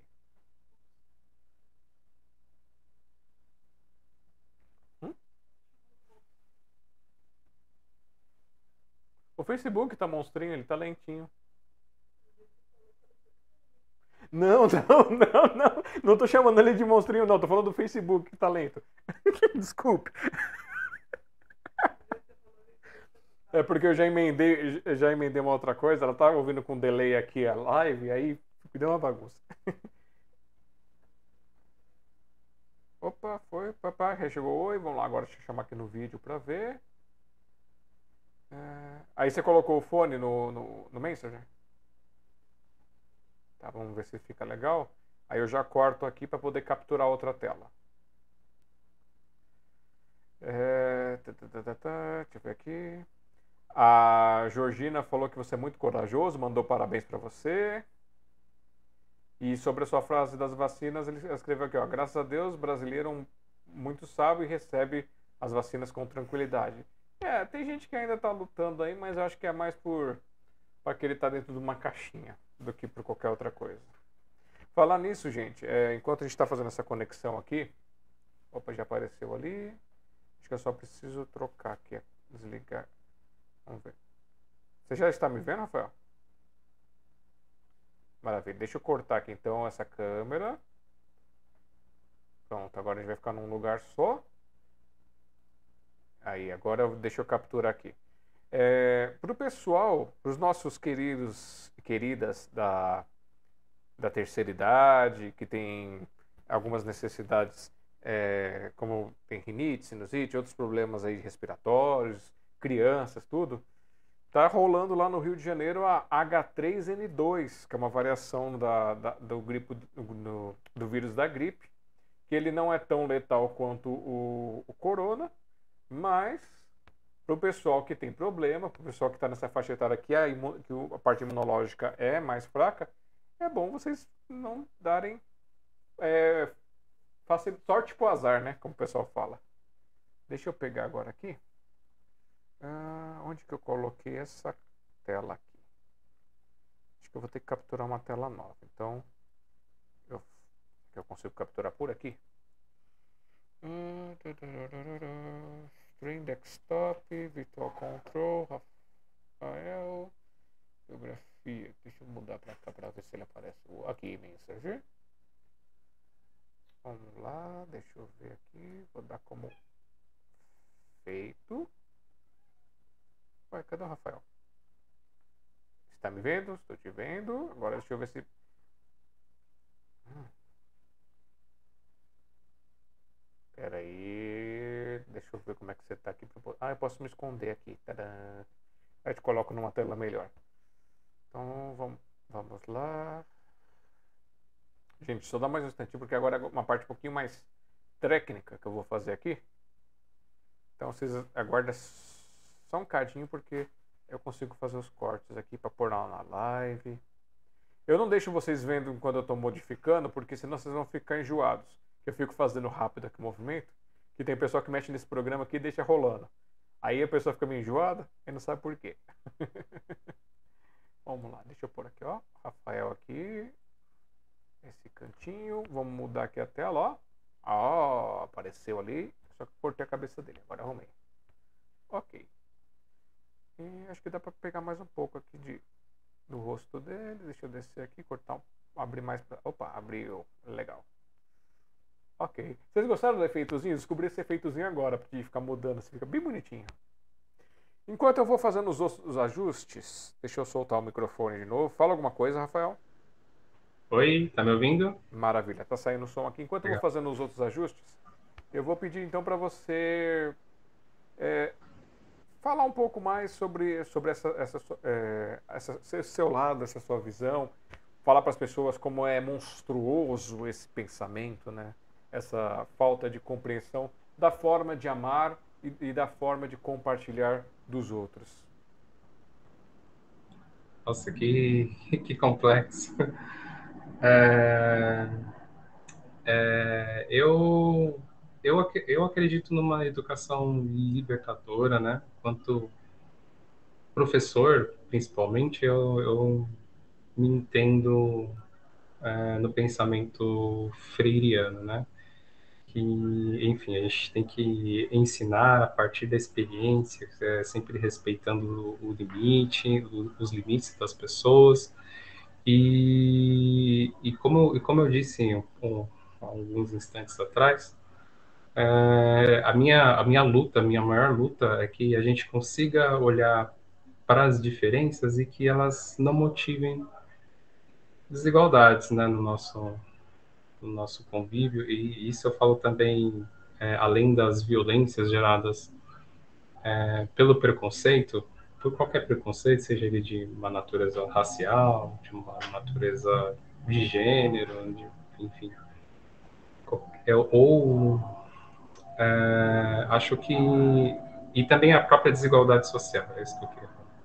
É, tanto, tanto a desigualdade social quanto a desigualdade gerada pelas violências desses preconceitos, eu acho que a gente precisa é, olhar para as diferenças dos outros como diferenças, como, como, algumas dessas diferenças, né, como é o caso da, do grande é, problema que a gente tem no Brasil, né, enquanto a gente tem né, pouquíssimas pessoas bilionárias e pessoas passando fome, a gente consiga é, olhar para isso e entender entender essas questões. Então, eu sou uma pessoa, enquanto professor, enquanto artista, eu sou comprometido com, com essa mensagem e a grande a grande proposta e a partir daí é, e é, eu tinha comentado né, de fazer da arte um, um, lugar de disputa política, e acho que é sobre isso que eu estava falando. Certinho. Deixa eu só fazer mais um ajuste aqui, que agora eu deixei a telinha grande, aí vem pra cá, vem pra cá, deixa eu puxar pra cá e volto pra cá. Não sei por que ele tá dando esse pisca-pisca, mas tá valendo. agora ficou melhorzinho. É...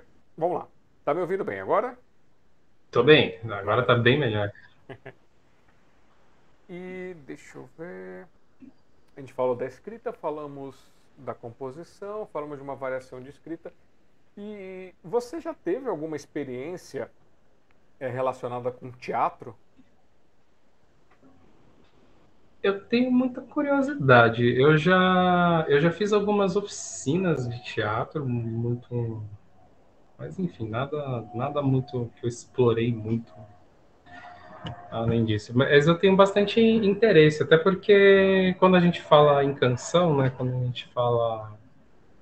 É, a canção, eu, eu, gosto muito dela porque ela é uma arte híbrida, né? Ela, ela traz a poesia, né, em forma de letra, e ela traz todo o universo musical, né? É, o cantor, ele é o, é o único instrumentista que lida com o texto, né? Que lida com e esse é um trabalho do ator, né? Então, é, nesse sentido de cantar para poder me apresentar, até porque ao longo da carreira, em algum momento, eu tive que performar algo baseado em um em um musical, mas nada nada nada grandioso.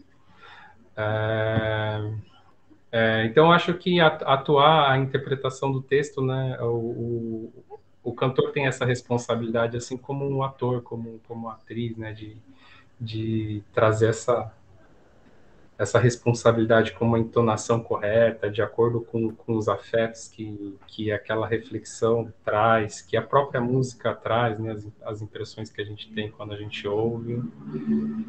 E é, acho, que é, acho que é por aí. Eu, eu gostaria de explorar mais, eu gostaria de estudar mais, tem, tem essa intenção. Mas na canção, de algum modo, isso fica contemplado. Né? Acho que é também um exercício de atuação. Tá certo. E me diz uma outra coisa. E o Rafael, aquele sonhador, ele chegou a imaginar alguma peça, alguma história que ele, que ele queria colocar no papel para contar um, um mundo, representar o um mundo? Esse lançamento que eu estou fazendo agora, ele é ele é um primeiro passo, acho aqui para essas coisas. Mas eu tenho muita vontade de lançar um musical, esse é um sonho. É um, é um sonho um pouco longe ainda, mas é um, é um, é um sonho. E, e, certamente, certamente a atuação teria que estar muito presente na minha vida, né? Ou trabalhando com uma equipe que tenha atores, profissionais do teatro envolvidos, né? É, eu, enfim, eu, eu, me ajuda a lembrar um pouquinho a pergunta para eu me nortear, por favor. É, a pergunta é, so, é sobre o, o, sonhador, que você falou que você disse que você era um, um foi uma ah, criança, sim. um adolescente muito sonhador. Se esse sonhador não criou histórias assim, que ele gostaria de representar, gostaria de verem ser representadas no teatro, ou em forma de cinema, ou alguma coisa assim? Sim, é, é, é era nessa linha que eu estava falando mesmo. Eu tenho, eu tenho uma das minhas crônicas, né, se tornou, se tor tá, é, gostaria que se tornasse no futuro, né, que eu estava falando desse projeto de sonho, um musical, né? Hoje eu tenho aprendido, a gente estava falando da metamorfose, né, que é importante, eu tenho aprendido a sonhar mais com o pé no chão, né, sempre, sempre sonhei muito, mas é, hoje dando os passos, né, vendo que para fazer um lançamento é um, é um grande trabalho, você, você trabalha com a agenda de muitas pessoas, e, enfim, é, um, é, uma organização, é um, eu estou experimentando, aprendendo, neste sentido ainda, ainda sou uma larva, ainda estou nesse processo de, de metamorfose. É, é, mas mas alguns dos meus sonhos eu já realizei. Eu sempre, aliás, né, ser artista é, é um sonho realizado.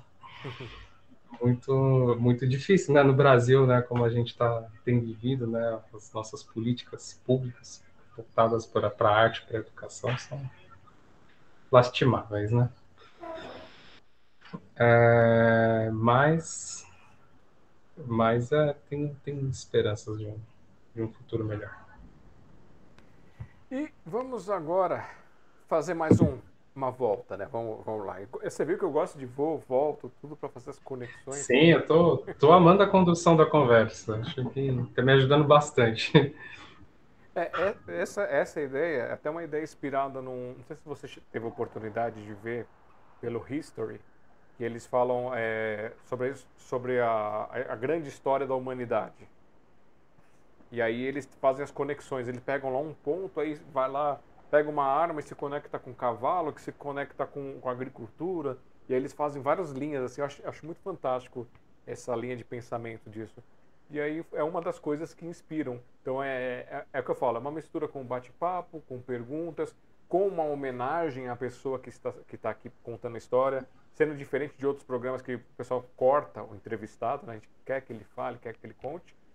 E, ao mesmo tempo, também, nesse registro, nesse momento, nessas histórias, é a gente fazer esse, esse vai e volta, contar né, uma história, contar uma vida nesse tempo que nós temos aqui, que ele é um tempo escasso, mas é feito com carinho, com amor para vocês que abraçam esse nosso projeto, essa nossa maluquice.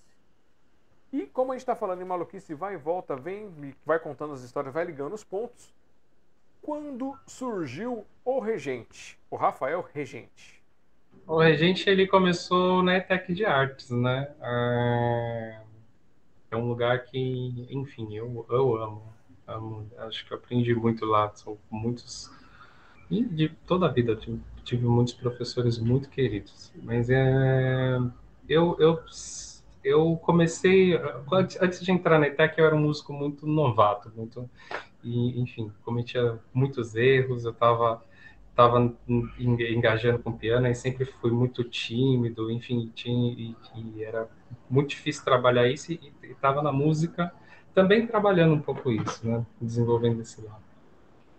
E, e, e antes disso, antes de entrar na, na ETEC, eu já tinha cantado em alguns corais uh, e, e, gostei muito daquela experiência, né, de, de olhar para o regente, de seguir aquela condução. Eu, eu, eu não sabia exatamente o que, que aquele gesto significava, mas, mas o gesto falava comigo, né? De ele, eu, eu conseguia seguir o maestro. Eu falei, não, eu quero aprender a fazer isso. E enfim e, e, dentro da grade de regência eu só estudei coisas que eu amava assim tipo que era cantar tinha piano todos os módulos do curso teve piano. E enfim logo depois disso e, e eu já tive eu, eu, tive uma experiência com um coral né? Era um coral de uma escola. É, já, eu já saí trabalhando né, do, do técnico e, e, fui seguindo de, corais em corais, já trabalhei no NCI, né, que é o Núcleo de Convivência para Idosos, acho que é isso que significa assim. É, a Casa de Cultura, né, que é o, que é o coletivo, o projeto, o Cora Coral, que eu amo tanto, que, que, que ainda existe.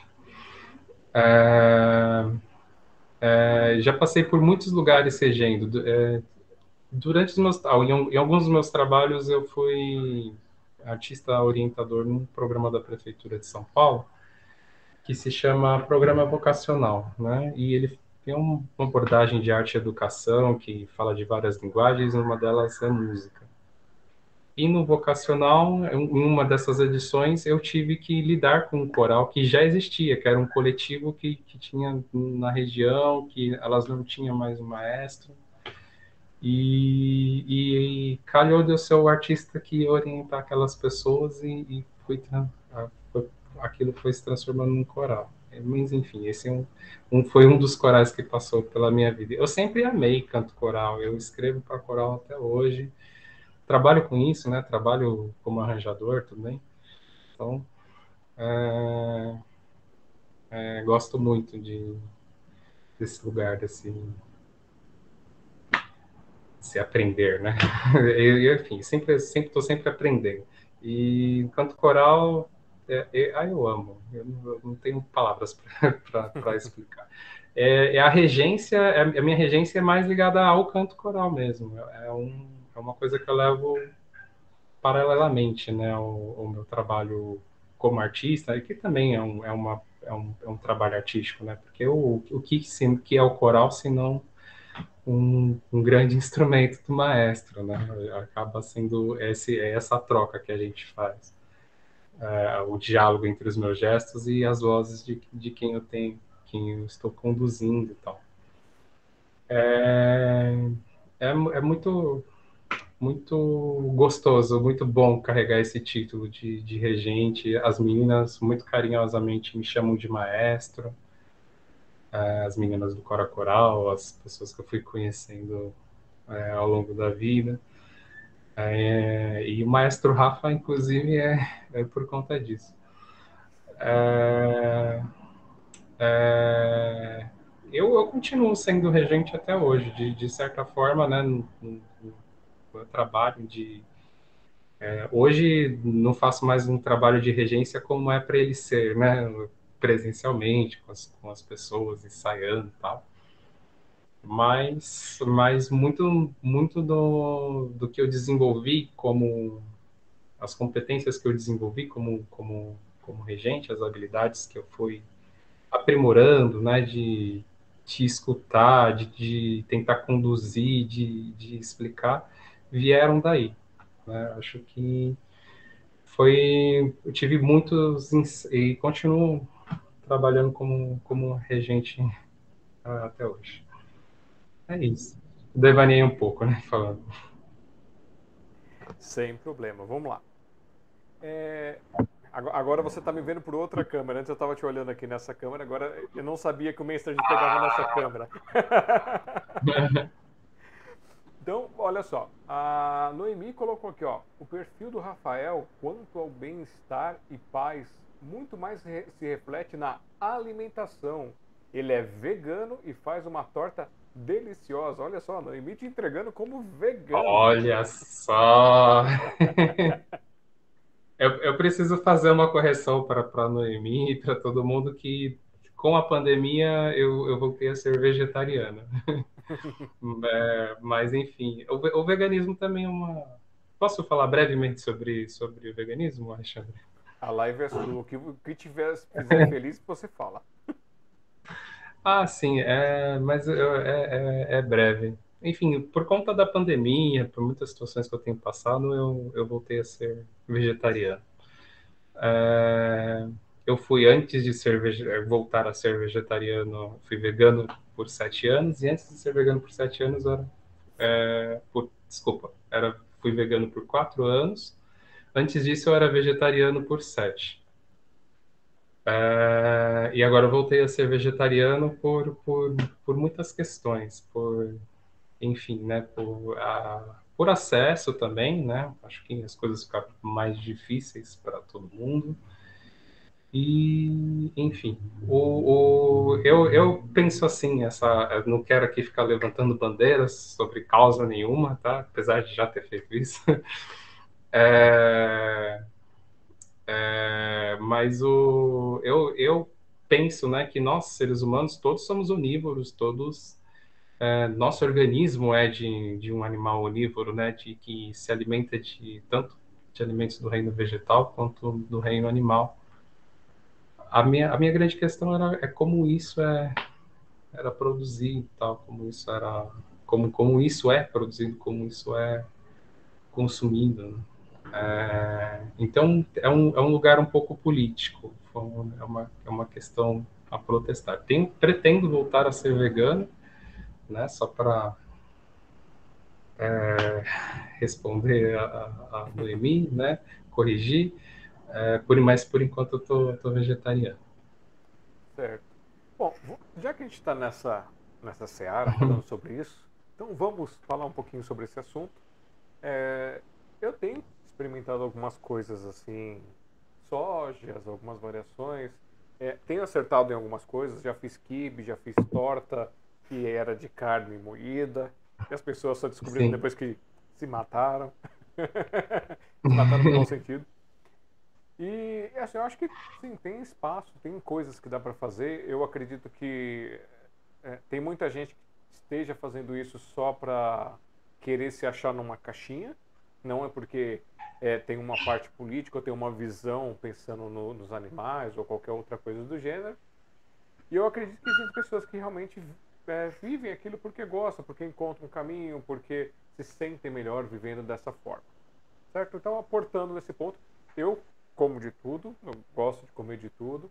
Eu acredito que o que aconteceu, está acontecendo no mundo é, impossibilita, porque essa área de, de, de, de, vegetarianismo, de veganismo, as coisas são absurdamente caras. É, o, pessoal, o pessoal dizia é, no começo que era por causa da que era uma coisa muito restrita e não tinha muito, os caras cobravam mais caro porque era, era pouco, era escasso.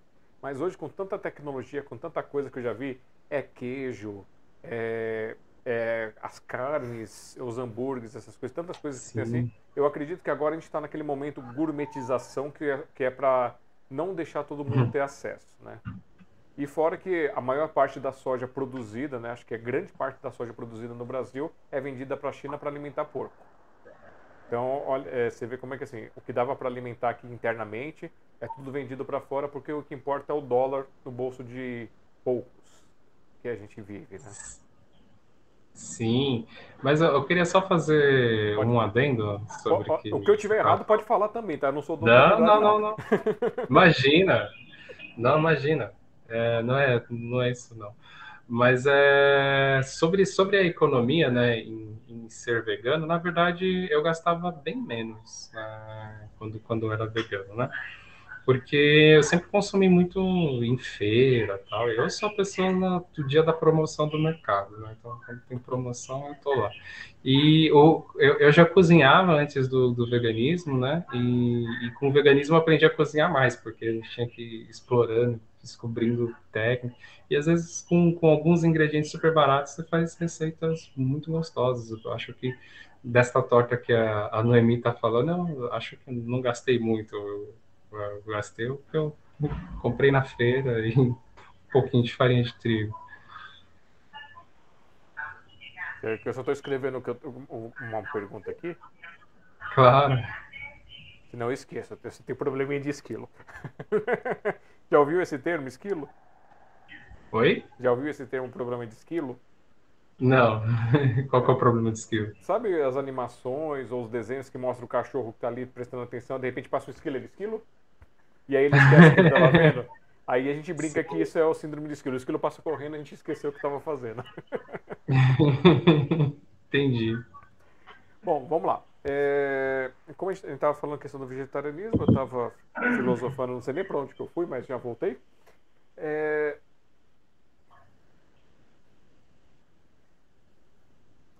Você acha que é, essa, essa alimentação, você acha que essa alimentação mais é, vinda de vegetais, vinda de, de, desse tipo de, de, de, produto, né, esse tipo de origem é, não é, tão forçada, ele te traz alguma diferença assim no, no, no numa agilidade, no pensamento, ou mesmo no, na questão da, da sua saúde, assim, no, na sua imunidade? Sim, ótima pergunta. É, é muito interessante que normalmente é, todo mundo faz isso, associa uma alimentação vegetariana ou vegana a, a uma alimentação saudável. É, é, importante separar as coisas porque não necessariamente é verdade. É, a soja, por exemplo, né? Existe aquela carne de soja que as pessoas falam, é, que é a, a proteína texturizada, né? Ela faz muito mal. ela passa por muitos banhos químicos, né? Até chegar naquele, naquele estado que ela que a gente consome ela, né? Que a gente vai preparar os nossos pratos. É, e, e, tem muita, enfim, uma comida vegana de fácil acesso é a batata frita, né? Enfim, e não, não é a forma mais saudável de se consumir uma batata. É, mas enfim, é, sobre, sobre a saúde, sim, eu lembro, mas eu, eu tive essa preocupação. Eu não tinha muito interesse quando eu comecei com o veganismo em pensar em ter uma alimentação saudável, não era essa a minha preocupação. Mas eu, eu me vi é, tendo que procurar uma nutricionista porque existe um nutriente que os veganos não absorvem só pela alimentação, que é o complexo B12. Enfim, é, e agora eu não me lembro bem para que, que serve o B12. Mas ele é, é, um, é um nutriente importante que a gente consuma para a gente viver bem. e eu fui procurar uma nutricionista por conta disso, e ela me instigou a, a, a ter um, hábitos mais saudáveis, a me alimentar mais saudavelmente. É, e existe sim várias correntes do veganismo muito preocupadas com isso, né, com, com se alimentar, muitas justificativas sobre o veganismo, né, não, não justificativas para convencer alguém, mas sobre o modo de ser é, vegano, é, falam, falam disso e eu, eu, eu acredito que é verdade, né? A própria OMS já recomendou que a gente consuma menos carne. Bom, com o preço da carne, eu acho que as pessoas consomem menos carne mesmo, né? Não, não quero tornar isso uma piada, mas é verdade. É, é... É, então, então sim, mas é, mas é sempre importante a gente separar as coisas quando a gente fala de, de veganismo. O, o, meu organismo ele é principal. Eu não sou veganismo, eu não sou vegano atualmente, mas o meu vegetarianismo atual ele é principalmente político, mais do que ser saudável em si. E você, agora falando um pouquinho, uma visão um pouco mais científica, já que você disse que teve vontade de ser cientista, tudo. Você chegou a acompanhar que está tendo desenvolvimento, já está um pouco mais avançado, apesar de ser uma coisa bem pequenininha, mas já está no, a carne sintética, que ela, ela é feita a partir de, um, de, uma, de, uma, de uma, é, uma retirada animal, sem matar o bicho, e aí a partir dali eles vão reproduzindo e transformando aquilo. A ideia é fazer carne em laboratório, né? Sim, eu já eu fui acompanhando sobre esse processo. É muito é muito estranho, né? Eu, eu, eu, eu vejo isso com, com muita estranheza, mas eu acho que é porque é novo, né? Eu, particularmente, né, assumindo essa minha postura política, não teria nenhum problema em consumir, porque eu não vejo que ali tenha um, uma crueldade com o animal, né? Mas, mas é, é, ainda é uma ideia um pouco estranha. Acho que até isso chegar nos mercados a, a novidade vai, vai, demorar um pouco para chegar. Mas eu espero que seja uma solução para o abate, por exemplo. É, vai dar uma modificada nas coisas, né? Porque eles já vão conseguir produzir aquilo que eles querem. E a previsão é que de 3 a 5 anos a gente começa a ver isso sendo comercializado. Nossa, interessante. Eu, eu comecei a acompanhar essa discussão faz alguns anos, né? mas é, é, é, muito estranho, né? A gente pensar para onde estamos evoluindo, a que pontos estamos chegando. Ainda, ainda é uma ideia muito nova para mim. Uhum. Mas o Pix era alguns meses atrás, né? Então... e o legal de, de, dessa evolução toda assim é que assim vai dar essa possibilidade, porque você vai poder né, produzir muito mais. E ela, é, ela é meio que baseada, ela tem aquela origem da, da, daquelas células que foram extraídas de uma paciente há muitos e muitos anos atrás, células cancerígenas que até hoje estão aí sendo multiplicadas e usadas para vários testes, para vários tratamentos. Então, assim, é uma ideia que já nasce de outra, que vem de outra, e a evolução, que o ser humano, quando quer, ele faz uma coisa maravilhosa, né? Ele consegue. Sim, sim. É, eu admiro muito a evolução da, da humanidade. Eu acho que a gente tem muitos erros, né, enquanto humanos. É, principalmente quando a gente pensa em, em, direitos humanos, em um mundo mais igualitário para todo mundo.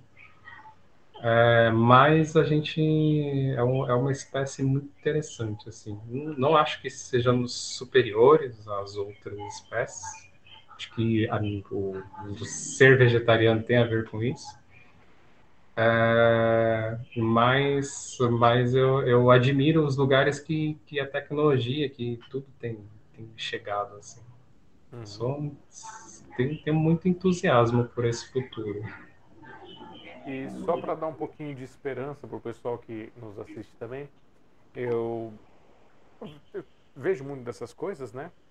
E uma coisa que eu vi que eu achei fantástico, os caras conseguiram criar no tamanho de um grão de, de, de sal grosso uma lente para uma câmera, né? Um, um, sensor com lente que captura uma imagem já não mais borrada. Quando começou a ideia da tecnologia, era uma coisa, eram pixels, depois passou para preto e branco, uma coisa meio desfocada, depois começou a ficar colorido e agora eles já conseguiram fazer uma coisa. Lembra aquelas primeiras câmeras de VGA que tinha nos celulares, que era bem ruimzinha, mas você já via alguma definição? E aí, Lembro. Eu já penso assim, poxa vida, quanta coisa que não vai ser possível fazer. Claro que vão usar para armas, mas também pode ser utilizada como uma ideia que ele já tem de trazer a visão para quem perdeu ou dar a visão àqueles que não, não tiveram por causa dessa ligação. Eu acho que o futuro é, é fantástico se a humanidade quiser, né?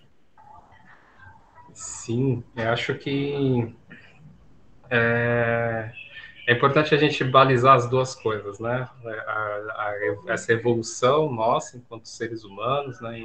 das nossas ciências, nós, que, que, eu acho que vai continuar evoluindo enquanto tiver ser humano produzindo isso. E, ao mesmo tempo, né, pensar nos, nos, nossos erros enquanto humanidade, olhar para a nossa história, e, e, e, que são questões muito, muito atuais mesmo, né? É, culturas que que são terrivelmente misóginas, né, como, como é o caso né, das mulheres no, em vários países do Oriente Médio.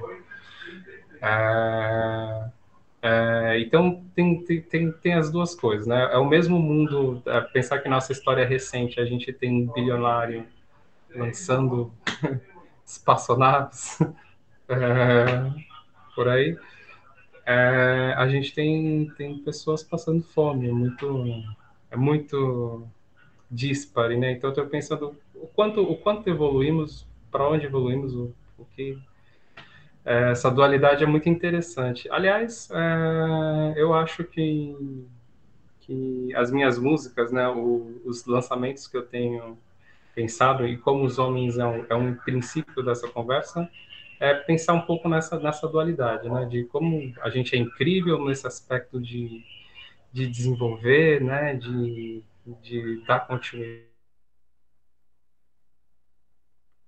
à ciência e o quanto que a gente ainda precisa aprender a ser mais humano, né? Mais empático, talvez. É, e não só empático, né? Botar a empatia para trabalhar e a gente lutar por uma sociedade melhor. E agora vamos, antes de você trazer uma poesia ou uma música para a gente poder já aproveitar esse embalo, tá. primeiro sobre a questão do B12, ele conhecido como colaba, é, colabamina, desempenha uma série de funções essenciais para o nosso organismo, sendo importante para, entre outras coisas, manter o metabolismo em funcionamento. E se trata de um nutriente que tem suas funções a produção dos glóbulos vermelhos no sangue. Olha, importantíssimo o B12, gente.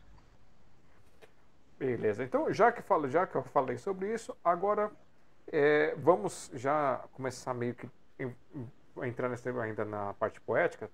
É, você falando de vegetarianismo, falando dessas visões do, dessa dualidade do mundo, essas, desses contrastes que vivemos, né? É, você já escreveu algo inspirado no vegetarianismo, no veganismo ou nessas dualidades? Sabe que não. É, sobre, as, sobre as dualidades, sim. Sobre a, a questão da gente pensar o mundo. Acho que teve um. Acho que eu nunca escrevi literalmente sobre. sobre a não sei testar um no Facebook, mas não sei se conta como obra artística. é, mas mas um, um, poema, eu acho que ainda não. E é, inclusive é uma boa ideia. Então posso pensar sobre isso. É, uma das bandeiras que nós defendemos aqui, desde a da, da essência do, da sociedade, que começou com Café com Poesia, é, de como a gente começou lá no Parque Ecológico do Tietê, é, era a gente buscar falar do, da natureza, do meio ambiente e da proteção, né, do que a gente pode fazer para contribuir com isso. E aí a gente procura incentivar as pessoas a escreva sobre a natureza. Nós temos a evangelista, a irmã da Hélida, que está aqui no chat, que ela é a, ela que a gente fala é, a, é artesã ecológica e poesia da ecologia poeta da, da, ecologia também, ela faz umas coisas bonitas, com umas mensagens muito legais, além de os outros trabalhos artesanais também. E também incentivo você, quem sabe você escreve alguma coisa aí, ou uma canção, ou, um, ou faça um poema, uma coisa assim também trazendo por esse o verde, a preservação, tudo. Sim. Eu, eu acabei de me lembrar de. Eu vou ver se eu encontro, inclusive, de um poema que eu coloquei lá no Instagram. Ele passa por essa questão, mas ele não, não fala especificamente disso. Bom, enquanto eu vou falando aqui, eu vou, vai, vai. vou, vou tentando achar. É, é, que assim, eu gosto muito de bater nisso porque, assim, além de a gente falar, a gente também faz aqui.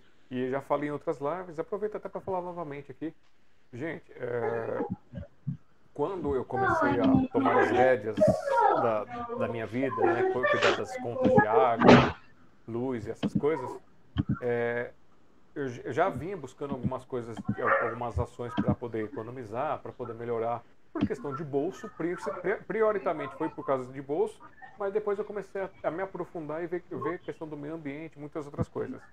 Um dos impactos que eu consegui reduzir é que aqui consumia-se é, aqueles 10 metros cúbicos de água.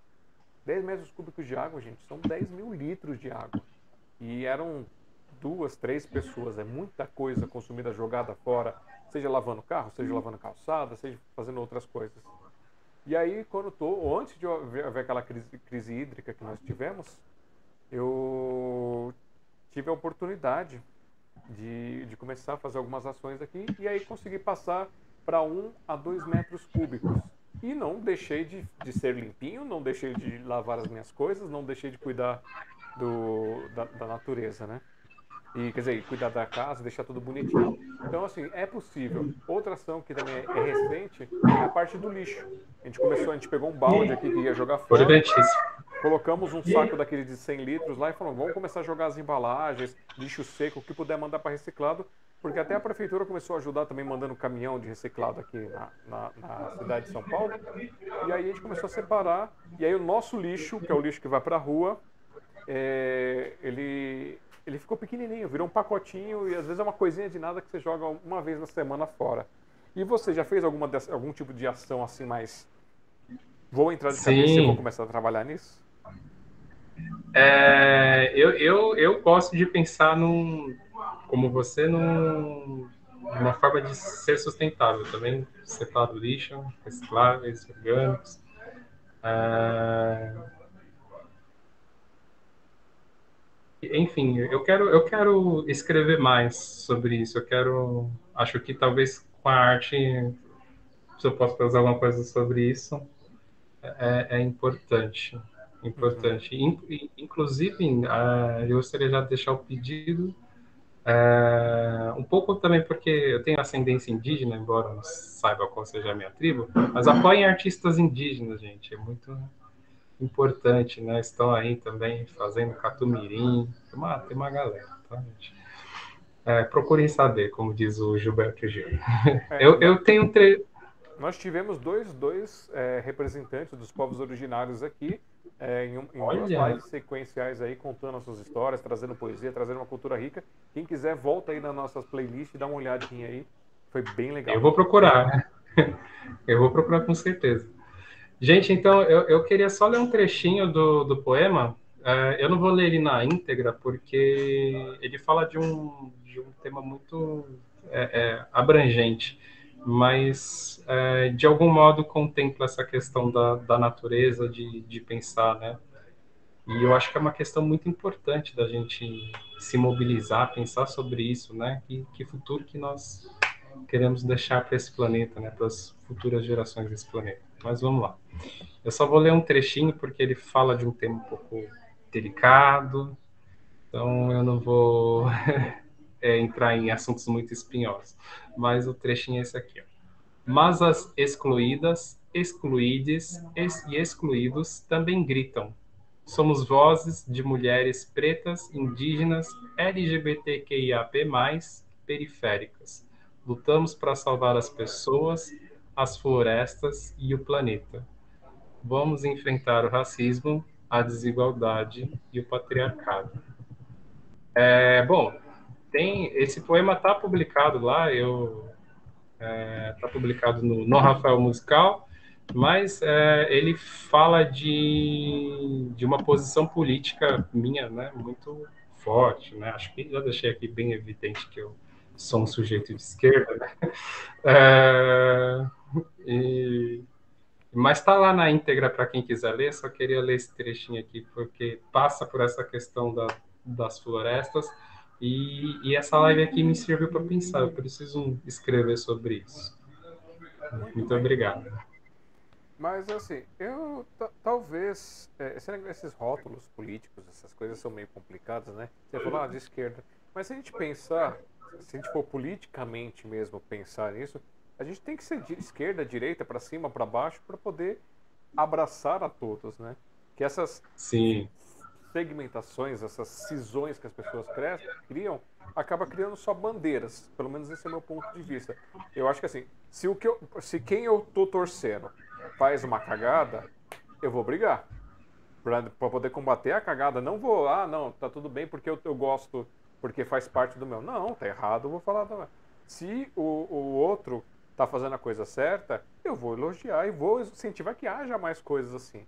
Então eu acredito que a gente deveria praticar a política da nossa vida, não só uma política é, de gerenciamento de recursos públicos, que é o que geralmente o pessoal tem aquele, aquele asco, mas a nossa política pública gente, é, pessoal, é, de convivência social, a gente devia pensar dessa forma. Assim, vamos compartilhar, vamos é, interagir de uma forma que seja benéfico para todos. A gente sabe que somos seres egoístas, mas que podemos mudar. Sim, sim.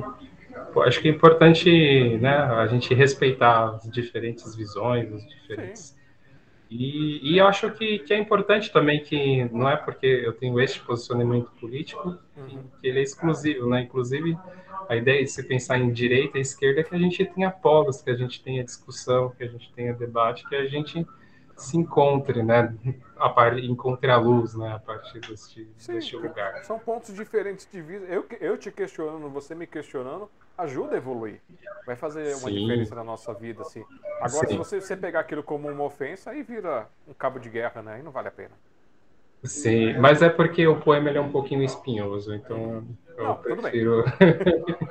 Se quem quiser ler lá, gente, arroba Rafael Underline Musical, tá lá. ah, agora eu vou, vou pegar um gancho daqui, a Georgina ela tinha colocado aqui, ó. De sonhador na infância Hoje, um realizador super pé no chão e coerente, verdadeiro artista. Ai, obrigado, Georgina. obrigado. Me sinto e... lisonjeado. Aí ela só complementou só que o B12 também é muito importante para a proteção do sistema nervoso, então mais uma pontuação para o B12. Olha! e agora a gente vai, vai pegar assim, esse gancho que ela falou de sonhador da infância. Esse sonhador, o Rafaelzinho lá, o Piquititico, Houve algum parente, algum amigo ou alguma outra pessoa que antes de você começar a fazer a poesia tinha arte perto de você, seja é, não precisa ser uma arte assim, explícita mesmo de escrever essas coisas, mas às vezes a pessoa era contadora de história, às vezes a pessoa gostava de cantar, de dançar, alguma arte desse tipo que trouxe essa sementinha de influência para sua vida? A minha mãe, ela ela, ela não é uma artista como trabalhando com isso, né? ela não é, o, não é o trabalho dela. Mas ela sempre esculpiu, sempre pintou, sempre escreveu e, e sempre mostrou esse lado que eu sempre achei muito bonito. É, e, e olhar para ela, ela, ela me deu o meu primeiro caderninho que eu, que eu anotava os meus poemas e tal. Muito. É, eu mesmo fico um pouquinho emocionado, deixa eu uhum. falar disso. É, mas foi ela, foi, foi ela que, que, que me ajudou a, a começar essa história aqui, que, que, que me instigou, né? Que, que me incentiva até hoje a fazer o que eu faço. Tá para a mamãe do Rafael, as nossas palmas. Ai, beijo, mãe. Não sei se a senhora está vendo, depois eu falo para a senhora. É, deixa eu só falar, você escutou as palmas agora quando você estava aqui ou não, não escutou? Não escutei. Tá, então acho que agora, como a gente está falando pelo computador, não está capturando, mas eu, eu ponho as palminhas aqui no meio também. Ah, aquele efeito, aquele é... efeito é muito legal. é, vamos lá. Agora, pegando assim, então a, a mamãe do Rafael deu aquela influenciada, deu aquela incentivada, então já plantou a sementinha ali com as suas artes, com as suas, com as suas visões. Aí o Rafael foi crescendo, foi encontrando pelo caminho da escola, pelo caminho da vida, as mudanças, as possibilidades, tentando encontrar, né? Porque como vivia sonhando, procurava o, o ponto para chegar à realidade. E aí ele foi, se encontrou ali na música, foi pro, como tem um violãozinho, um piano, aí se formou como é, é, encanto. Eu estava lendo aqui na tua biografia, na, é, na mesma Sim. instituição lá que, que ele fez, ele em 2017 ele se formou no canto popular. Como é que foi isso? Assim, é, foi por causa dessa tendinite que você, você acabou se, se apeg, é, entrando mais nessa, nessa formação? Ou foi porque assim você se encontrou mais nesse ponto para fazer a formação?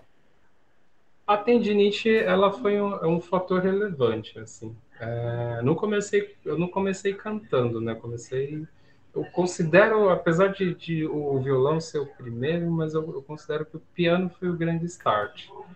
E, e eu já tinha canções, né? Antes de, antes de começar a estudar piano, eu já tinha uh, criado melodias para alguns poemas, tal. Então eu tinha esse interesse de cantar, nem que fosse para mostrar para outras pessoas que talvez fossem gravar isso, tal. Hoje eu estou gravando, comecei, começando essa, esse processo de gravar isso. Uh, então o canto começou a surgir por aí, né? Pelo, pela, enfim. Depois eu, eu fui em, em, todos os lugares eu tive que cantar, né? Antes de antes da, da ETEC, já cantei no coral, depois na ETEC estudando regência coral. Obviamente eu vou cantar muito em coral e vou é, estudei muito, né, sobre coral nessa época. Depois, no espaço musical, quando eu fiz a minha formação como, como músico educador, eu também fui cantando e eu fui desenvolvendo um gosto por cantar, por, por essa arte né, de, de cantar. E, de certa forma, né, começou, é, tudo começou transformando poemas e canções. Então, eu já, já, já cantarolava tudo isso. Assim. Canto é uma coisa que, que me ajuda muito a a, a me expressar, de, de, de colocar, de, de me manifestar como artista, como, como indivíduo, né, como ser social. Certo. E já que nós falamos, voltamos à música, voltamos ao canto, né? Fizemos essa, essa volta. Foi uma volta interessante. é, como é ser um ser arranjador que influencia ou complementa a arte sua ou de outra pessoa? É, eu tenho um professor que se chama Ricardo Brenha, ele é o diretor do Espaço Musical, que é a escola onde eu me formei e hoje eu dou aula. E o Bren, ele fala que o, qual que é o papel do arranjo? O, o bom arranjo, ele fala assim, o bom arranjo é aquele que faz a gente ouvir a canção melhor, ajuda a canção a dizer melhor o que ela tem para dizer. É... E o, o, que é muito legal de ser arranjador, né, de, de, é de poder olhar para cada instrumento. Bom, um, um, dos instrumentos que eu não citei aqui, pelo qual eu já passei, é o clarinete, né? Então, é alguém da família dos sopros. Né? Então, eu também toco violão, que é um jeito de tocar corda, mas que é muito próximo do baixo, da guitarra. Esse ano eu estudei pandeiro, então eu dialogo com as percussões e o piano meio que abraça tudo isso, né?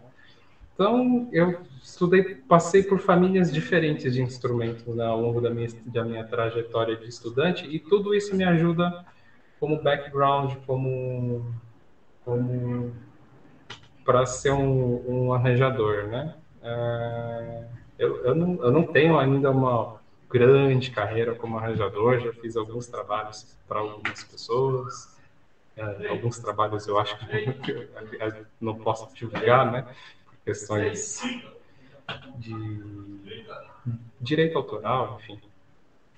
É, é, mas é um, é um trabalho magnífico. É, eu gosto muito do Cora Coral. Cora Coral cantou vários arranjos meus que eu escrevi para elas cantarem. É, alguns arranjos meus já foram para outros coros fazerem. É, as minhas músicas, eu, eu gosto de escrever os arranjos, escrever a instrumentação, como eu quero e tal. É, e tem tudo isso mais ou menos desenhado. Arranjar, ele, é, ele é um exercício de, de composição também, mas acho que é uma leitura sobre a obra, né? Sobre já rearranjei músicas de outras pessoas que eu queria fazer a minha versão, às vezes só por exercício mesmo. Tipo, uma versão da Tigresa, do, do Caetano, eu lembro que eu tenho. Uma versão de Engazeiras, do Ednardo, eu lembro que eu tenho. É, de fazer a minha leitura, de, de, de ver qual que é o... Qual, o que que para mim é um é um jeito daquela canção se expressar, né? De como, como posso rearranjar isso? Eu, eu gosto muito de escrever arranjos, eu me sinto é, muito completo quando, quando, quando estou fazendo isso. Certinho. E vamos lá, já, já passou um pouquinho, vamos celebrar a nossa segunda hora. Aê! Hoje, dia 16 de dezembro de 2021, recebendo nessa noite aqui o Rafael Ribeiro, com a música, com a poesia, com a composição e algumas outras artes que estão se desenvolvendo, desenrolando, se apresentando a vocês nesta noite. E quem quiser mais aí do Rafael, quem quiser consumi-lo mais, é só. Deixa eu pegar aqui, peraí, deixa eu. Peraí que eu estou fazendo arte. Estou fazendo arte não é arte bonita. Peraí, arrumei. Pronto. é, Facebook. Você encontra ele como Maestro Rafa, o arroba dele no Instagram, arroba Rafael Underline Musical. E no TikTok, arroba RPR Rafael Musical, tudo junto. Lembrando que Rafael é com PH. E o contato dele, para quem quiser para shows, eventos, outras coisas, é o rafa.compositor.gmail.com. E está na descrição dessa live aqui para vocês. E vamos lá para Agora você escutou as palmas quando eu apertei o botão? Não, não, não. escutei. Então não deu certo. Mas tudo bem. Mas tudo bem. Sigamos.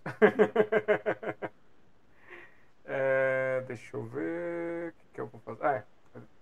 Olha o esquilo passando de novo. É, do seu, vamos falar um pouquinho do seu projeto musical agora. Vamos abordá-lo. Né? Seu, seu novo ah. filhinho aí, sua, sua criança né, que está nascendo. Esse Legal. projeto musical, como ele será disponibilizado para as pessoas e qual que é o seu sonho nesta nova fase? Eu eu tenho uma expectativa, né, de alcançar, de alçar grandes voos, né? Mas são sonhos, né? E sonho é de graça também, a gente pode. É, é, em breve, né? Eu estou fazendo todo esse trabalho, estou me, me organizando para tenho mexido bastante no Instagram, né? Tá falando desse projeto no Instagram. Eu esperava lançar isso muito antes do que eu tô, que do que vai ser lançado. É, mas é um processo que exige muito labor, né? Exige lidar com agendas, exige lidar com burocracias de, de espaços, tal. É, é um trabalho de organização, né? Um trabalho administrativo também. Então, esse lançamento vai ficar para o ano que vem, é, em 2022. Então, ainda não tenho uma data de lançamento, mas a minha pretensão é de, de mais ou menos março ali de 2022, deixar passar carnaval, né? É, para fazer esse lançamento. E você vai colocar nessas plataformas digitais Spotify, Deezer? Sim, Sim, sim, sim. Eu ainda não tenho os meus, os meus perfis, né, nesses lugares. Preciso começar a me interagir com isso. Mas a grande estreia, gente, é com clipe no YouTube, Deezer, Spotify, YouTube Music, tudo que é lugar. É, eu vou fazer esse lançamento. É, mas eu, eu quero, eu tenho, eu tenho muita expectativa nesse lançamento, né? Embora eu esteja assim já investindo, fazendo um trabalho com rede social para ir movimentando, para ir crescendo nessas redes, né? E as minhas redes são bem recentes, se levar em consideração a história, o tempo que elas existem. Acho que o Facebook é mais antigo. Eu ainda assim, o Facebook veio só porque tinha que substituir o Orkut, senão acho que eu estava no Orkut até hoje. É, é, mas eu vou, eu tô, tô me organizando para fazer isso, de, de, colocar em todos os lugares, de, de, divulgar. Mas eu acho que o grande impacto, que eu, o impacto que eu quero é no lançamento. E vamos trazer então para o pessoal agora uma canção a capela aí, para você mostrar algum trabalho que você queira, sei lá. Claro. É... Vou, vou cantar uma música minha que eu gosto bastante. Vou pegar um tomzinho aqui para mim. Não, pode ser. Se você quiser tocar com o violão também, pode ir. Aí a questão é sua. Ah, ah vamos, vamos, vamos. Deixa eu só dar uma conferida na afinação rapidinho. Acho que tá. Que vai. Vamos de violão. Essa música se chama Tão Só. Né? Acho que ela é, só falar brevemente sobre essa música. É, a que eu eu, cantei já, tá, gente? Quem tá chegando agora, como Zões. É, mas é tão só uma música minha que fala sobre estar sozinho, né? Que estar sozinho não necessariamente é o lugar da solidão, mas enfim, acho que a, a, as pessoas quando ouvem essa música, né, prestam atenção na letra dessa música, elas costumam ter impressões diferentes ah, sobre ela. Mas vamos lá. Tenho andado em batalhas perdidas, me perdendo em. Não, perdão. Música errada. Vou começar de novo. Então só senti, eu só senti neste lugar onde estou. Tão só senti, eu só senti neste lugar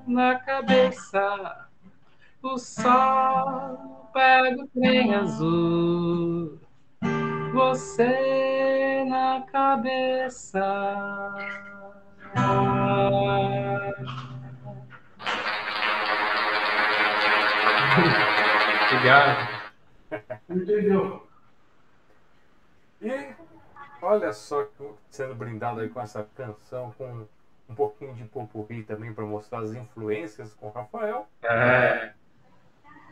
E vamos agora aqui. É, vou pegar aqui um pedido de para falar aqui, ó. A Georgina pediu para você falar um pouquinho é que ela gostaria que você falasse sobre a oficina de canto online. Ah, que legal. Então, vamos lá. É, essa foi uma empreitada nova, né? Acho que o meu primeiro grande baque com a tecnologia foi começar a lidar com isso, né? Com esse universo das lives, esse, esse novo lugar. É, as oficinas, né? Ela foi um modelo de, de projeto, porque, enfim, eu tinha mandado é, para a Secretaria Municipal de Cultura, né, o edital por qual fui contemplado como oficineiro, dois projetos. Um de canto coral, que, que é esse mesmo que tem sustentado para coral, e também o eu mandei esse de canto popular, né? Até porque quando eu escrevi já estava acontecendo essas questões de pandemia, então a gente já não sabia se poderia ser presencial, como acabou demonstrando que não seria possível, né? É, aí começou, comecei as oficinas aqui online. Foi a primeira vez esse ano que a gente, trabalhou nesse formato. É, ano que vem a gente quer, quer continuar, porque eu sinto que as oficinas online elas têm, têm as suas vantagens, né? ela, ela chega mais longe. É, tinha, é, eu, apesar de eu não conseguir fazer um trabalho decoral, né? Então é um trabalho de canto ali. A gente falava sobre canção. A gente falava de tudo sobre canção. Né? A gente falava é, do texto, né, que é uma coisa que, que eu bati um pouquinho na tecla aqui em algum momento, de, de falar dessa importância do texto para o cantor, né, uma, fazendo paralelo com, com a atuação. É, falei muito sobre, sobre a música, sobre, sobre de, também a gente tinha vários momentos que a gente escutava as pessoas cantando e eu orientava as pessoas né, naquele momento ali, né, do, do que podia melhorar, enfim é, foi uma grande descoberta. aprendi muito é, é, ao fazendo essa oficina, né? É, desenvolvendo isso. É, e a gente pretende continuar no que vem também. É, o legal dos projetos digitais, pelo menos assim, da, da, experiência que eu tive aqui, o Sinops, ele nasceu no, logo no primeiro mês, né, com o, desse negócio da pandemia, é, como uma forma realmente de fazer alguma coisa para as pessoas nossas do café, né, o pessoal que frequenta o café e o pessoal que a gente interage, para eles terem alguma coisinha para sentir um pouquinho daquele momento. E aí na sequência eu acabei fazendo sarau digital também, fazendo falando pessoal, ah, grava um áudio aí no, no WhatsApp, manda para mim, grava um vídeo, é, manda link de YouTube, sei lá, entra ao vivo e eu ponho, e aí eu fui pegando as manhas com esse negócio aqui de colocar o pessoal ao vivo para participar tudo. Então a gente foi abrindo alguns leques, algumas oportunidades. E isso nos deu a possibilidade de alcançar novos horizontes que o presencial ele tem uma tem a sua pegada, tem todo o seu charme, tem toda aquela experiência de vida que é, mas o digital ele te expande, né? Ele te permite chegar qualquer, na casa de qualquer pessoa de qualquer lugar do mundo e a pessoa não, ela pode não conseguir estar saindo de casa e vai se sentir abraçada e ela pode ela pode estar ocupada e ela vai se sentir abraçada então eu acho que o digital ele trouxe esse abraço digital, essa inclusão que precisava ser feita, né? Porque as pessoas estavam muito acostumadas a ver o mundo digital como uma coisa horrível. E na verdade ele tem muita coisa boa que a gente pode explorar também. Sim, é, felizmente, né, a gente pôde contar com a tecnologia, né, ao longo da pandemia, pude é, ver muitos amigos, né, que eu, que eu não vejo presencialmente há muito tempo, que eu tenho muita saudade. É, e novas possibilidades de trabalho também. Eu acho que impactou muito. Para nós artistas, acho que para quem não estava ligado nisso, como era o meu caso, a ficha caiu. É, é, é, o futuro é esse, né? E a pandemia serviu para mostrar isso, né, para a gente, né? De como, como a tecnologia pode aproximar as pessoas. É, na oficina, em, um, em algum momento dela, tinha pessoas de Brasília, tinha pessoas do Mato Grosso participando com a gente, pessoas de Minas Gerais. uh, nessas oficinas de canto que eu dei, coisa que não seria possível se, se eu ministrasse a oficina de coral lá na, lá na Casa de Cultura, né? Uh, as pessoas não, não, não, fariam essa viagem para. Então, acho, acho que, que essa é a grande vantagem, o alcance que chega. Acho que a gente tem muito que melhorar na, em termos da tecnologia, mas como a gente conversou um pouquinho ao longo desse papo, eu acho que a gente pode esperar essas evoluções tecnológicas em curtíssimos prazos hoje em dia, né? Ai, meu Deus. Tá tudo. Eita.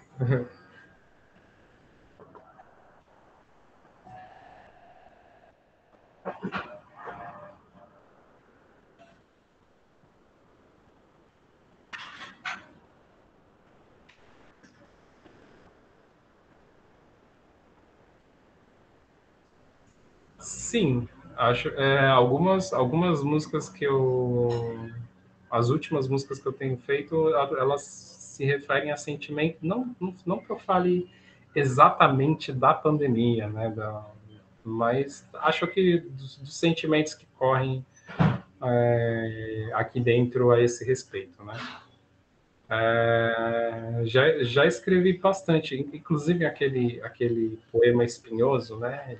Que eu, que eu tinha só citei uma estrofezinha pequena. Em algum momento lá falo da pandemia também, mas isso um pouco associado a, a, a minhas convicções políticas, né? As minhas opiniões sobre o governo Bolsonaro, a vacinação e, e todas essas situações que estamos vivendo. É, é, em algum momento lá, em algum momento daquele poema falou sobre a pandemia e, e, e algumas outras obras eu passei por isso também. Inclusive, o, o Sapo e o Escorpião, embora não fale disso diretamente, o poema surgiu na pandemia por conta de frustrações que eu estava vivendo na pandemia. Então, eu trouxe essa, essa memória de volta. Não, não, não tem nada ali que indica que é, que é sobre isso, né? Inclusive, acho que é mais coerente até fazer uma outra interpretação, né, daqui, que não essa, mas é, ele, ele nasceu das minhas frustrações por causa da pandemia. E já que falamos de pandemia, de esperança, reflexão, você tem alguma coisa aí sua falando de amor? Amor? amor. Nossa, é... que amor é, ele é um ele é um sentimento tão, tão nobre, né? Tão, é, eu, eu, te, eu tenho essa, essa questão comigo, é, que a maior parte das canções do mundo falam de amor, né? Acho que toda banda tem a sua música que falam de amor. Eu até tenho, só que acho que eu trago uma outra perspectiva sobre, sobre essas relações afetivas. Em certa medida, como os homens, é uma música que fala de amor, em certa medida. É, então, só de um amor mais consigo mesmo, né? Fora de questões conjugais, eu, eu escrevi muito sobre, sobre as, a parte trágica, né? A parte é, difícil, dolorida, sofrida do, do relacionamento amoroso. É, mas enfim, posso cantar uma delas? Você que sabe, é o que eu falei, a live é sua. Eu só tô ah, Beleza. Vou, vou cantar uma. Eu, eu vou, vou, usar o violão só para pegar um tom que eu não lembro bem os acordes dela. Tá. Deixa eu só. Vou, Mas... vou, deixa eu ver se vai fazer um barulho aqui ou se eu vou conseguir arrumar. Peraí. Tá. Eu acho que agora deu certo. Vê se você escuta esse barulho. Escutei. O que, é que você escutou? Tic-tic. Ah, só o tic-tic, né? Ah, que pena, não, não deu para ouvir. Então, ah, é a palma? É, eu tô tentando fazer a, a palma voltar pro lugar aqui. Ah, mas será que tá saindo? Se for só eu que não estou ouvindo, tá tudo bem. Não, não, é só, é só você. É, eu desisti aqui. Eu vou, depois eu vejo como é que eu faço isso pelo Messenger. Vamos lá. Então, com vocês, Rafael Ribeiro. Vamos lá. Então, uma música minha que fala de de amor, mas ela fala. A, a, eu não tenho uma música que fale de amor no, é, é sempre quando quando eu passo por esse assunto é para falar de da parte não muito legal do amor, que é o sofrimento, a sofrência, que é um novo termo, né?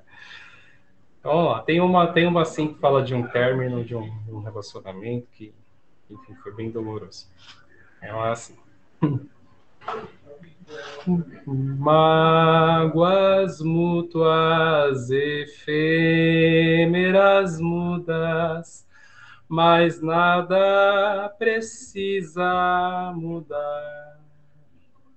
Aqui dentro há um coração que você se propôs a quebrar e não me perdoe nem se lamente em vão, simplesmente vá. A vida espera e o tempo encerra as lágrimas do deixar. Mágoas mútuas, efêmeras mudas, mas nada precisa mudar Aqui dentro há um coração que você se propôs a quebrar. E não me perdoe, nem se lamente em vão, simplesmente vá. A vida espere, o tempo encerra as lágrimas do deixar. É, acho que é o melhor que eu consigo falando de amor.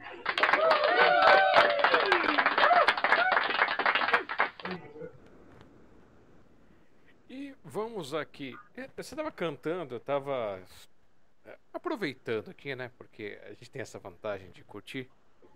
E eu senti umas notas aí de influência meio que Caetano, meio Chico, meio Nossa. Milton Nascimento. Sim, com todo esse pessoal, com certeza. É, é, ah, eu tenho muitas influências. É, Caetano, Gil, Milton, com certeza são ótimas influências para mim, no, principalmente no, no, quesito composição. É, é, Lia de Itamaracá também, que é uma cirandeira pernambucana, patrimônio histórico, nossa, né? Patrimônio vivo. É, é, gosto muito de jazz, gosto muito da Ella, da Ella Fitzgerald, da Nina Simone, do samba também. É... Ultimamente eu tenho ouvido muitas compositoras mulheres, tal, porque enfim, acho que elas são bastante apagadas pela mídia, né? Eu acho que hoje a gente tem uma tendência maior a ter mulheres na composição do que tínhamos um tempo atrás. Mas uma uma sambista que eu que eu gosto, que eu sempre gostei, que eu ouvi ela desde criança, é a Giovana. É que, enfim, as, as pessoas nem sabem quem ela é, mas com certeza conhecem a música dela. Por exemplo, se você ficar chorando, eu vou embora, eu vou embora. É, acho que essas são as minhas maiores influências. Tenho muito pé no samba, muito pé aqui no, no Brasil. Eu gosto muito de rock também. É, enfim. E agora, vamos para. Eu tenho agora mais umas quatro perguntinhas aqui. E aí, se você tiver algumas outras coisas para falar, também você pode falar, tá? Não tem problema. Claro. a arte do desenho, você a tem? Desenho, eu já tive uma experimentação quando era criança. Foi um dos meus sonhos se tornar desenhista, mas não, não me desenvolvi muito nesse quesito. Eu amo desenhos, eu adoro desenho. Tudo, tudo que tem um, um livro ilustrado já ganha pontos comigo na hora de comprar, é, porque eu gosto muito dessa arte. Eu adoro animações também, enfim, assistir desenhos é uma coisa que eu, que eu acho muito interessante. É, a história da animação também é algo que me cativa bastante, gosto, gosto muito, mas não, não me desenvolvi nesse quesito. E já, já que falamos de desenho, também falamos de pintura. Já teve alguma experiência? Já fez alguma coisa? É, já tive experiência, já, já, já me propus a fazer isso também, mas não, não me desenvolvi muito. A minha mãe é mais caprichosa para as artes plásticas. E já que tem a mamãe aí que influencia, que tem esse contato, e na parte artesanal, já, já também já experimentou? O que, que você já experimentou na parte de artesanato? Escultura, sei lá. É, pouquíssimas coisas assim, mais por conta da, da necessidade, né, de, de ter as coisas, assim. Então, quando eu morava sozinho, eu já montei pequenas coisas, assim, nada, nada extravagante. É, mas não, eu falo de pequenos objetos, tal, nada, mas eu não, não tenho essa essa destreza, né, assim, essas habilidades para o para o artesanato, para o desenho. Acho que, que a música e a poesia são, são as, as artes que lideram aqui. Então, já que está falando de destreza, e a arte da dança, como é que você é com ela? Então, eu, eu, eu danço muito mal. é, eu, eu me divirto dançando, né? Eu, eu sinto que é uma liberdade do meu corpo, de estar ali e tal. E também sou, sou muito tímido, né? Então, não, não, dificilmente, mesmo, mesmo nos meus shows, nas minhas uh, apresentações, as, que eu, as vezes que eu tive essa oportunidade de, de poder me apresentar, não, não, tive um grande trabalho, um grande desenvolvimento com o corpo, né? É, é algo que eu quero. Eu, eu já, já fiz algumas oficinas de dança afro e de dança de salão, mas nada que eu, que eu, que eu estudei por muito tempo para me desenvolver. Mas é, é importantíssimo para nós, né, que somos músicos, né? O corpo é parte do nosso instrumento musical, né? Principalmente para o cantor, é, a gente se expressa através do nosso corpo, né? Então, é, e, e, não, e, e, isso, e isso interagindo com a música também, que é, acho que é justamente o lugar da dança.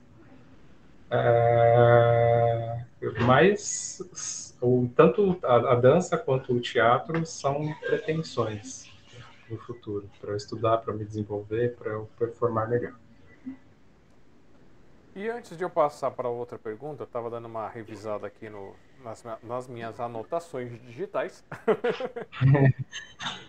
e você colocou aqui na tua, no teu release, na tua biografia, que foi participante vencedor do primeiro festival de música autoral do coletivo Cena Norte. Conta pra gente como ah. foi essa ah. experiência, como é que foi isso? Em algum momento da live eu acho que eu passei por esse ponto. Falei brevemente, mas é, contando alguma anedota.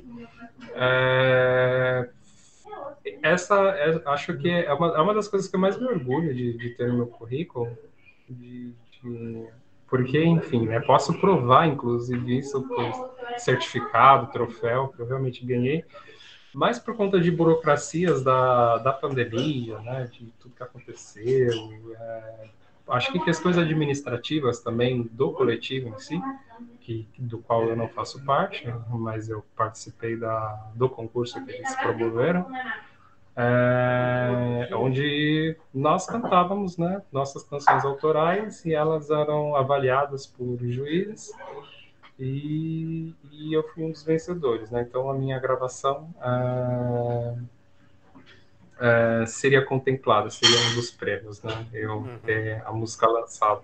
Mas infelizmente não aconteceu, né? Não sei exatamente por que esse lançamento não aconteceu mas mas é, foi muito divertido, foi muito gostoso. Não não tinha essa pretensão de, de ter ganhado, aconteceu. É, não não fui o único vencedor nesse concurso, mas foi foi, foi muito divertido. Eu, eu particularmente não gosto muito desse ambiente de competição entre compositores. É, mas, mas eu gostei muito da, daquela experiência em si, de, de ter me apresentado ali. Eu, em nenhum momento eu estava encarando como uma competição, é, mas, mas foi bem legal. E aí, aproveitando também, já que a gente está falando aqui, você está preparando essa, seu lançamento musical e também é, você continua dando aulas particulares na parte de canto, de iniciação musical? Sim, é...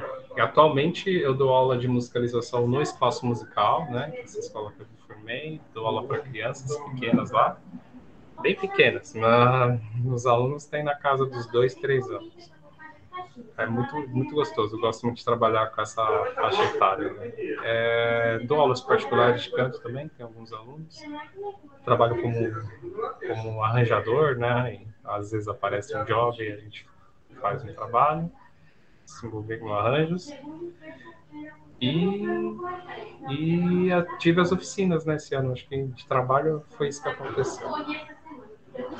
E aí, se alguém quiser, pode, pode é, que tiver interesse em ter o Rafael como professor, como inicializador no, nos projetos musicais. Só fazer o contato. Pode, pode chamar aí nas redes, no, no e-mail, né?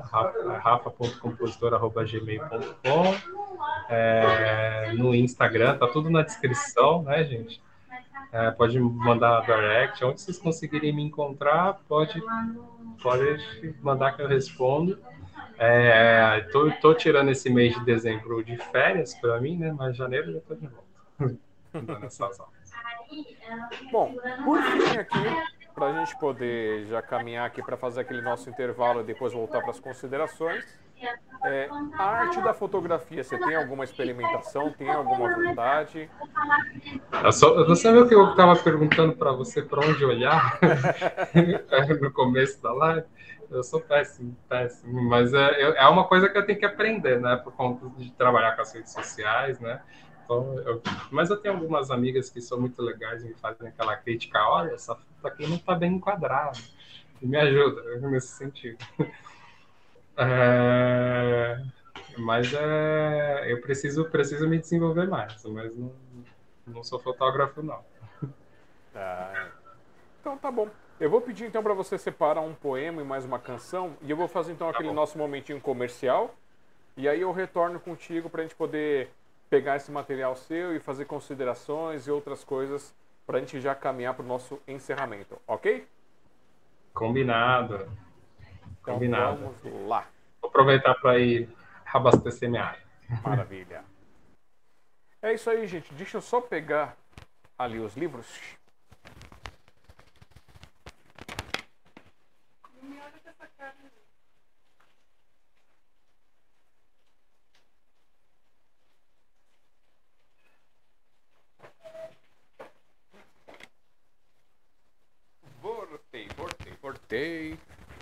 Deixa eu só pôr aqui o, o interfone.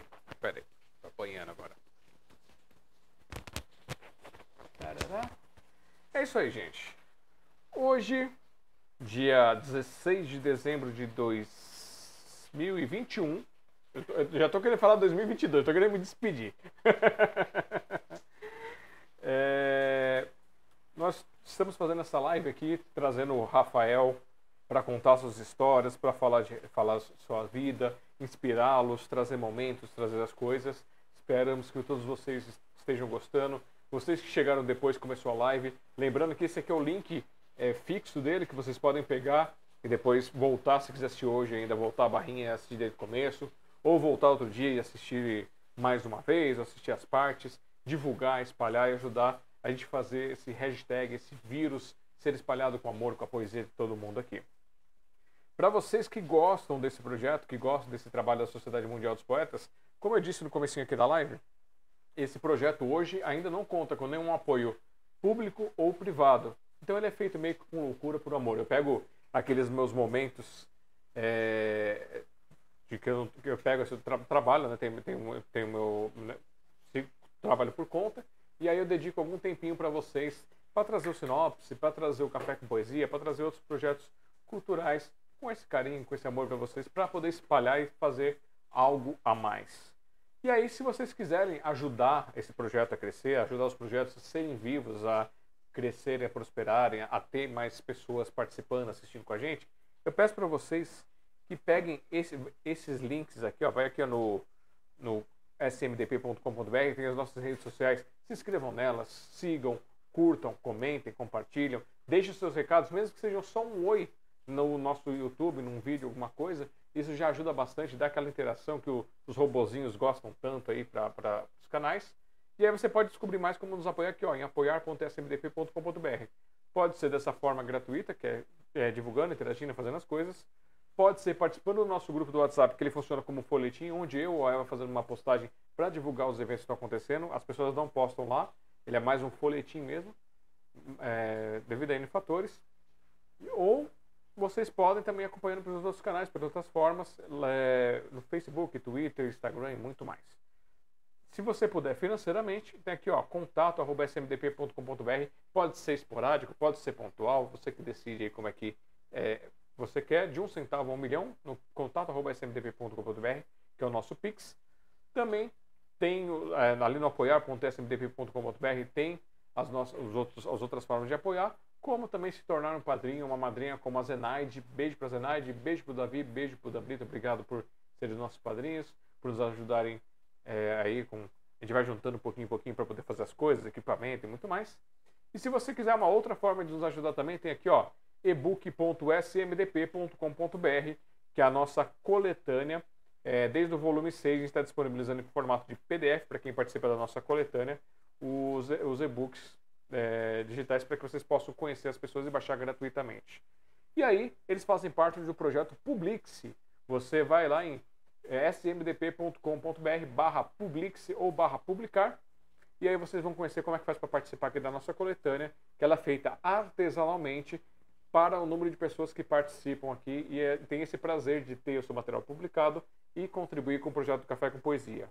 Para participar, você manda foto, nome, mini biografia e o seu texto de 32 a 34 linhas na página da biografia. E se você pegar mais de uma página, se você adquirir mais de uma página com a gente, essa, as demais páginas elas têm de 34 a 36 linhas que permitem vocês colocar mais material. O, a participação você pode fazer através. Cadê? Para perder o botão errado. Daqui, ó, no, pelo, via WhatsApp, mandando lá o seu material no 5511 3929 4297 ou pelo contato arroba cafépoesia.com.br com assunto coletânea. Nós estamos agora com o volume 5 em aberto, temos 18 páginas é, aguardando participação, já, já temos 10 participantes, então tem 18 para fazer o fechamento. Lembrando que o nosso sonho do, proje do, do projeto Publix ele tem um nome, e tem 12 capas para ser lançado uma em cada mês. Esse ano e ano passado não deu para ser assim, mas quem sabe ano que vem a gente volta a conseguir publicar um volume por mês, dando oportunidade a cada volume para que vocês venham participar com a gente. E aí, cada página participada te dá direito a um exemplar impresso e a versão digital. E aí, para você participar com uma página e receber na sua casa em qualquer canto do Brasil, o valor é de 25 reais. Se você quiser mais páginas, entre em contato com a gente que a gente passa os valores são diferenciados para quem pega mais páginas. Lembrando, cada página da direita mais um exemplar. E aí você recebe na sua casa seu exemplar bonitinho para você ter esse prazer de folhear, sentir o cheirinho e mostrar para as pessoas a sua publicação do nosso livreto, que é feito artesanal com carinho, com amor para vocês. Neste sábado teremos o último Café com Poesia Digital de 2021 no nosso canal youtube.com/barra Café com Poesia ele começa às 15 horas e vai até às 18 e você pode participar dele enviando um áudio gravado com uma música, com uma poesia, mandando vídeo é, de até dois minutos pelo WhatsApp ou você mandar link de vídeo que já esteja no YouTube ou alguma outra plataforma, é, a gente consegue reproduzir também. Você também pode mandar material para ser lido é, ao vivo ali, eu faço essa interpretação para vocês.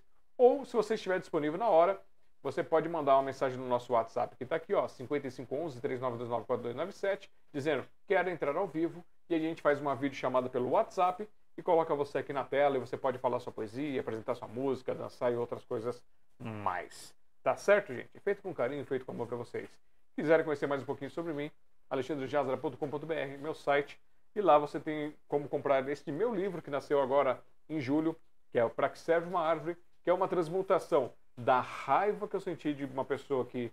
de pessoas, na verdade, que falam mal das árvores, que atacam, que destroem, que fazem coisas assim.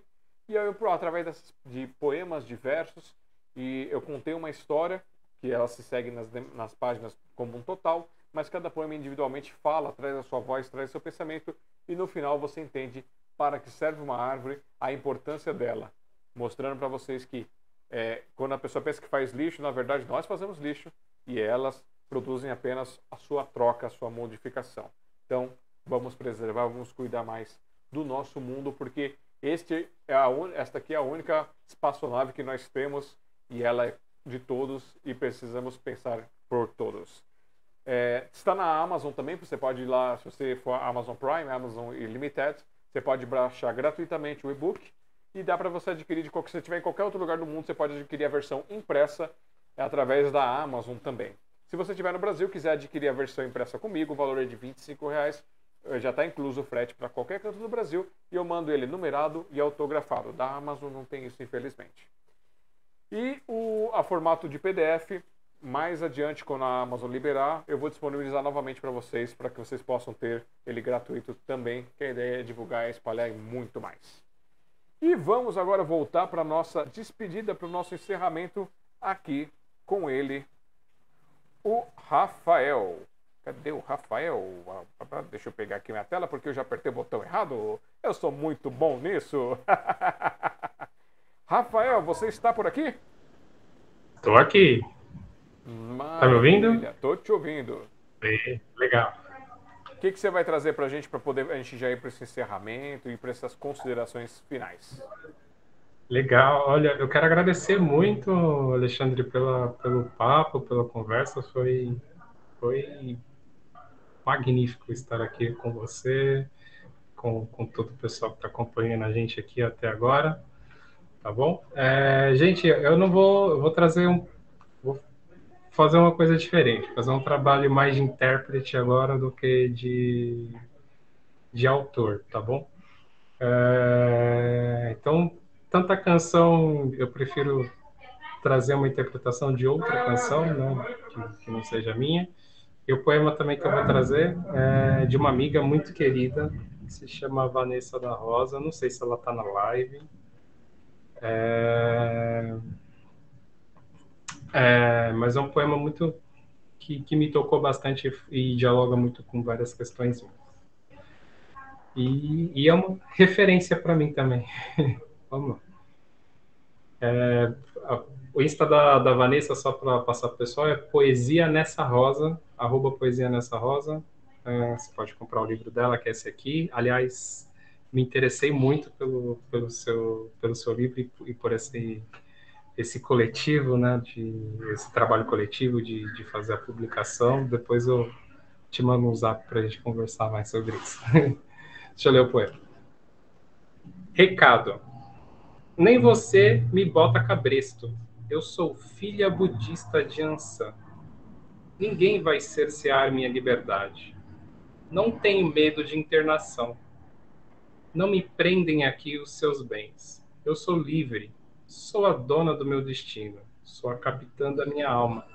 A mim pouco importa esse monte de drogas de fundo ideológico, que na realidade nunca me livrou de nada. Isso é tão fé quanto outra coisa que se consome. Quero ser livre disso e de tudo. Preciso me exercer, dar o meu voo de borboleta, lutar com as minhas próprias pernas, sustentar-me em todos os sentidos. Livrar-me das grades se elas aparecerem em algum ângulo. É o que tenho de mais precioso, junto às pessoas que amo. Viva Deus, deusas e deuses do Brasil. Viva a liberdade. Vanessa da Rosa. Muito bom. E o que mais que você tem para nós? Ah, eu vou, vou cantar uma, uma canção que eu que eu gosto bastante. Tô um pouco nervoso agora no final. Olha só, tá, passa toda a entrevista e no final eu vou ficar nervoso. É... É... Bom, eu, bom, trouxe essa canção aqui um pouco porque a gente a ausência da, da música de amor, né, que, que ficou cantando. Mas é, é, é, é, uma música que fala um pouquinho uma história de amor, mas acho que ela é um pouco é um outro olhar sobre uma história de amor. Que, que é uma música que eu gosto muito de cantar, que, de interpretar, que se chama Tigresa, do Caetano. Uma tigresa de unhas negras, íris cor de mel. Uma mulher, uma beleza que me aconteceu, esfregando a pele de ouro marrom do seu corpo contra o meu. Me falou que o mal é bom e o bem cruel. Enquanto os pelos dessa deusa tremem ao vento ateu, ela me conta sem certeza tudo que viveu, que gostava de política em 1966 e hoje dança no Frenetic Dancing Days. Ela me conta que era atriz e trabalhou no Hair com alguns homens foi feliz. Tem muito ódio no coração que tem dado muito amor, espalhado muito prazer e muita dor. As garras da felina me marcaram o coração, mas as besteiras de menina que ela disse não e eu corri pro violão num lamento e amanhã nasceu azul. Como é bom poder tocar num instrumento. É isso.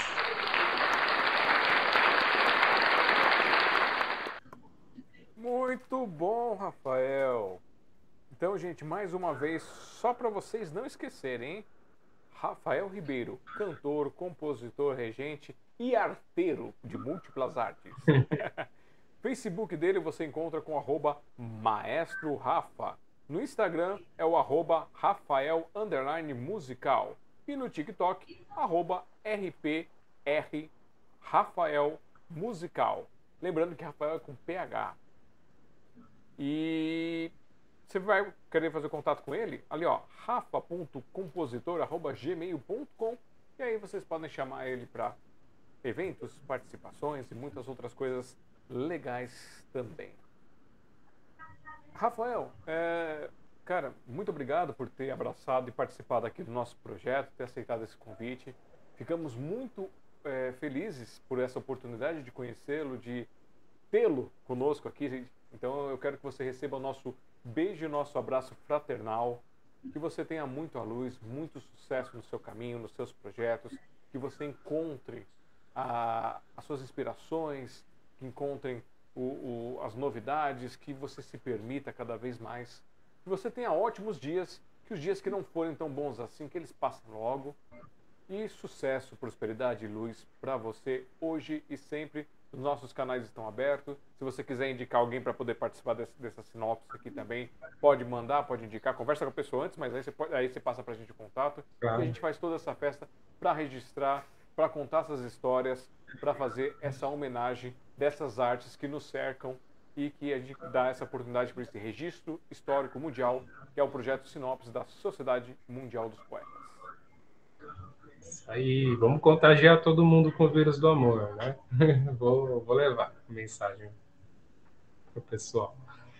É, eu quero agradecer, Alexandre. Eu acho que foi uma oportunidade é, ímpar. É, Para mim foi muito bom estar aqui, né, desenvolvendo isso. Estou é, há algum tempo nessa trajetória da música, né, como eu pude partilhar um pouco com vocês. É, e, mas agora que eu tô, tô me lançando como artista, né? Tô descobrindo, é, me lançando assim, de, de, fazer esse trabalho, de bancar uma produção, de, enfim, esse, esse trabalho com as redes sociais também, que é muito importante né, na, nossa, na nossa área. É, eu agradeço muito a oportunidade, espero que, que seja o primeiro de muitos encontros também, e desejo muita luz, prosperidade, saúde, paz, realizações e, e, é, e desde que surgiu o convite, eu tenho acompanhado algumas coisas da, da sua página do, quero conhecer muito mais do, desse projeto. Muito, me sinto lisonjeado pelo convite. Gratidão. Então é isso, meu querido. É, fizemos aqui a nossa três horas de live com muita alegria. É, assim que você tiver seus links, suas, suas novidades, traga pra gente. Vamos fazer esse compartilhamento. Tem muita coisa que eu estou preparando para trazer aí pro pessoal também, porque a minha área de tecnologia, né? Então tem muita coisa que eu posso fornecer de informações. Eu estou criando alguns materiais mais didáticos para permitir que as pessoas possam explorar melhor essas tranqueiras tecnológicas nossas, né? Celular, computador e outras coisas aí, de uma forma que elas possam se, to eh, se tornar cada vez é, mais felizes se encontrando e encontrando outras pessoas. Então é isso. É... Ficou alguma coisa que a gente esqueceu de falar, que alguma coisa que você queria ter dito e não foi dito? Acho que foi um papo bem completo, né? Não, não lembro de ter algo para acrescentar, não. Obrigado. É, então, eu que agradeço aí pelo carinho. E vamos fazer o encerramento. Vamos deixar aqui então nosso beijo para Terezinha Escórcio, para Maria de Carvalho, para Karen Gama, para Kátia é, Kekia, Chequia, não sei, desculpa, eu não entendi como é que é o seu sobrenome.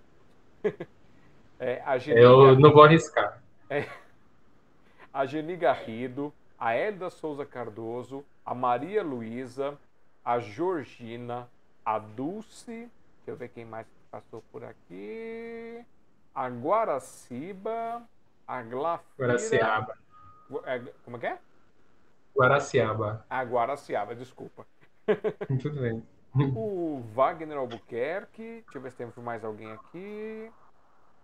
E agradecer a todos aí que mandaram os elogios, que mandaram suas observações, mandaram seus beijos e abraços para nós aqui nessa noite.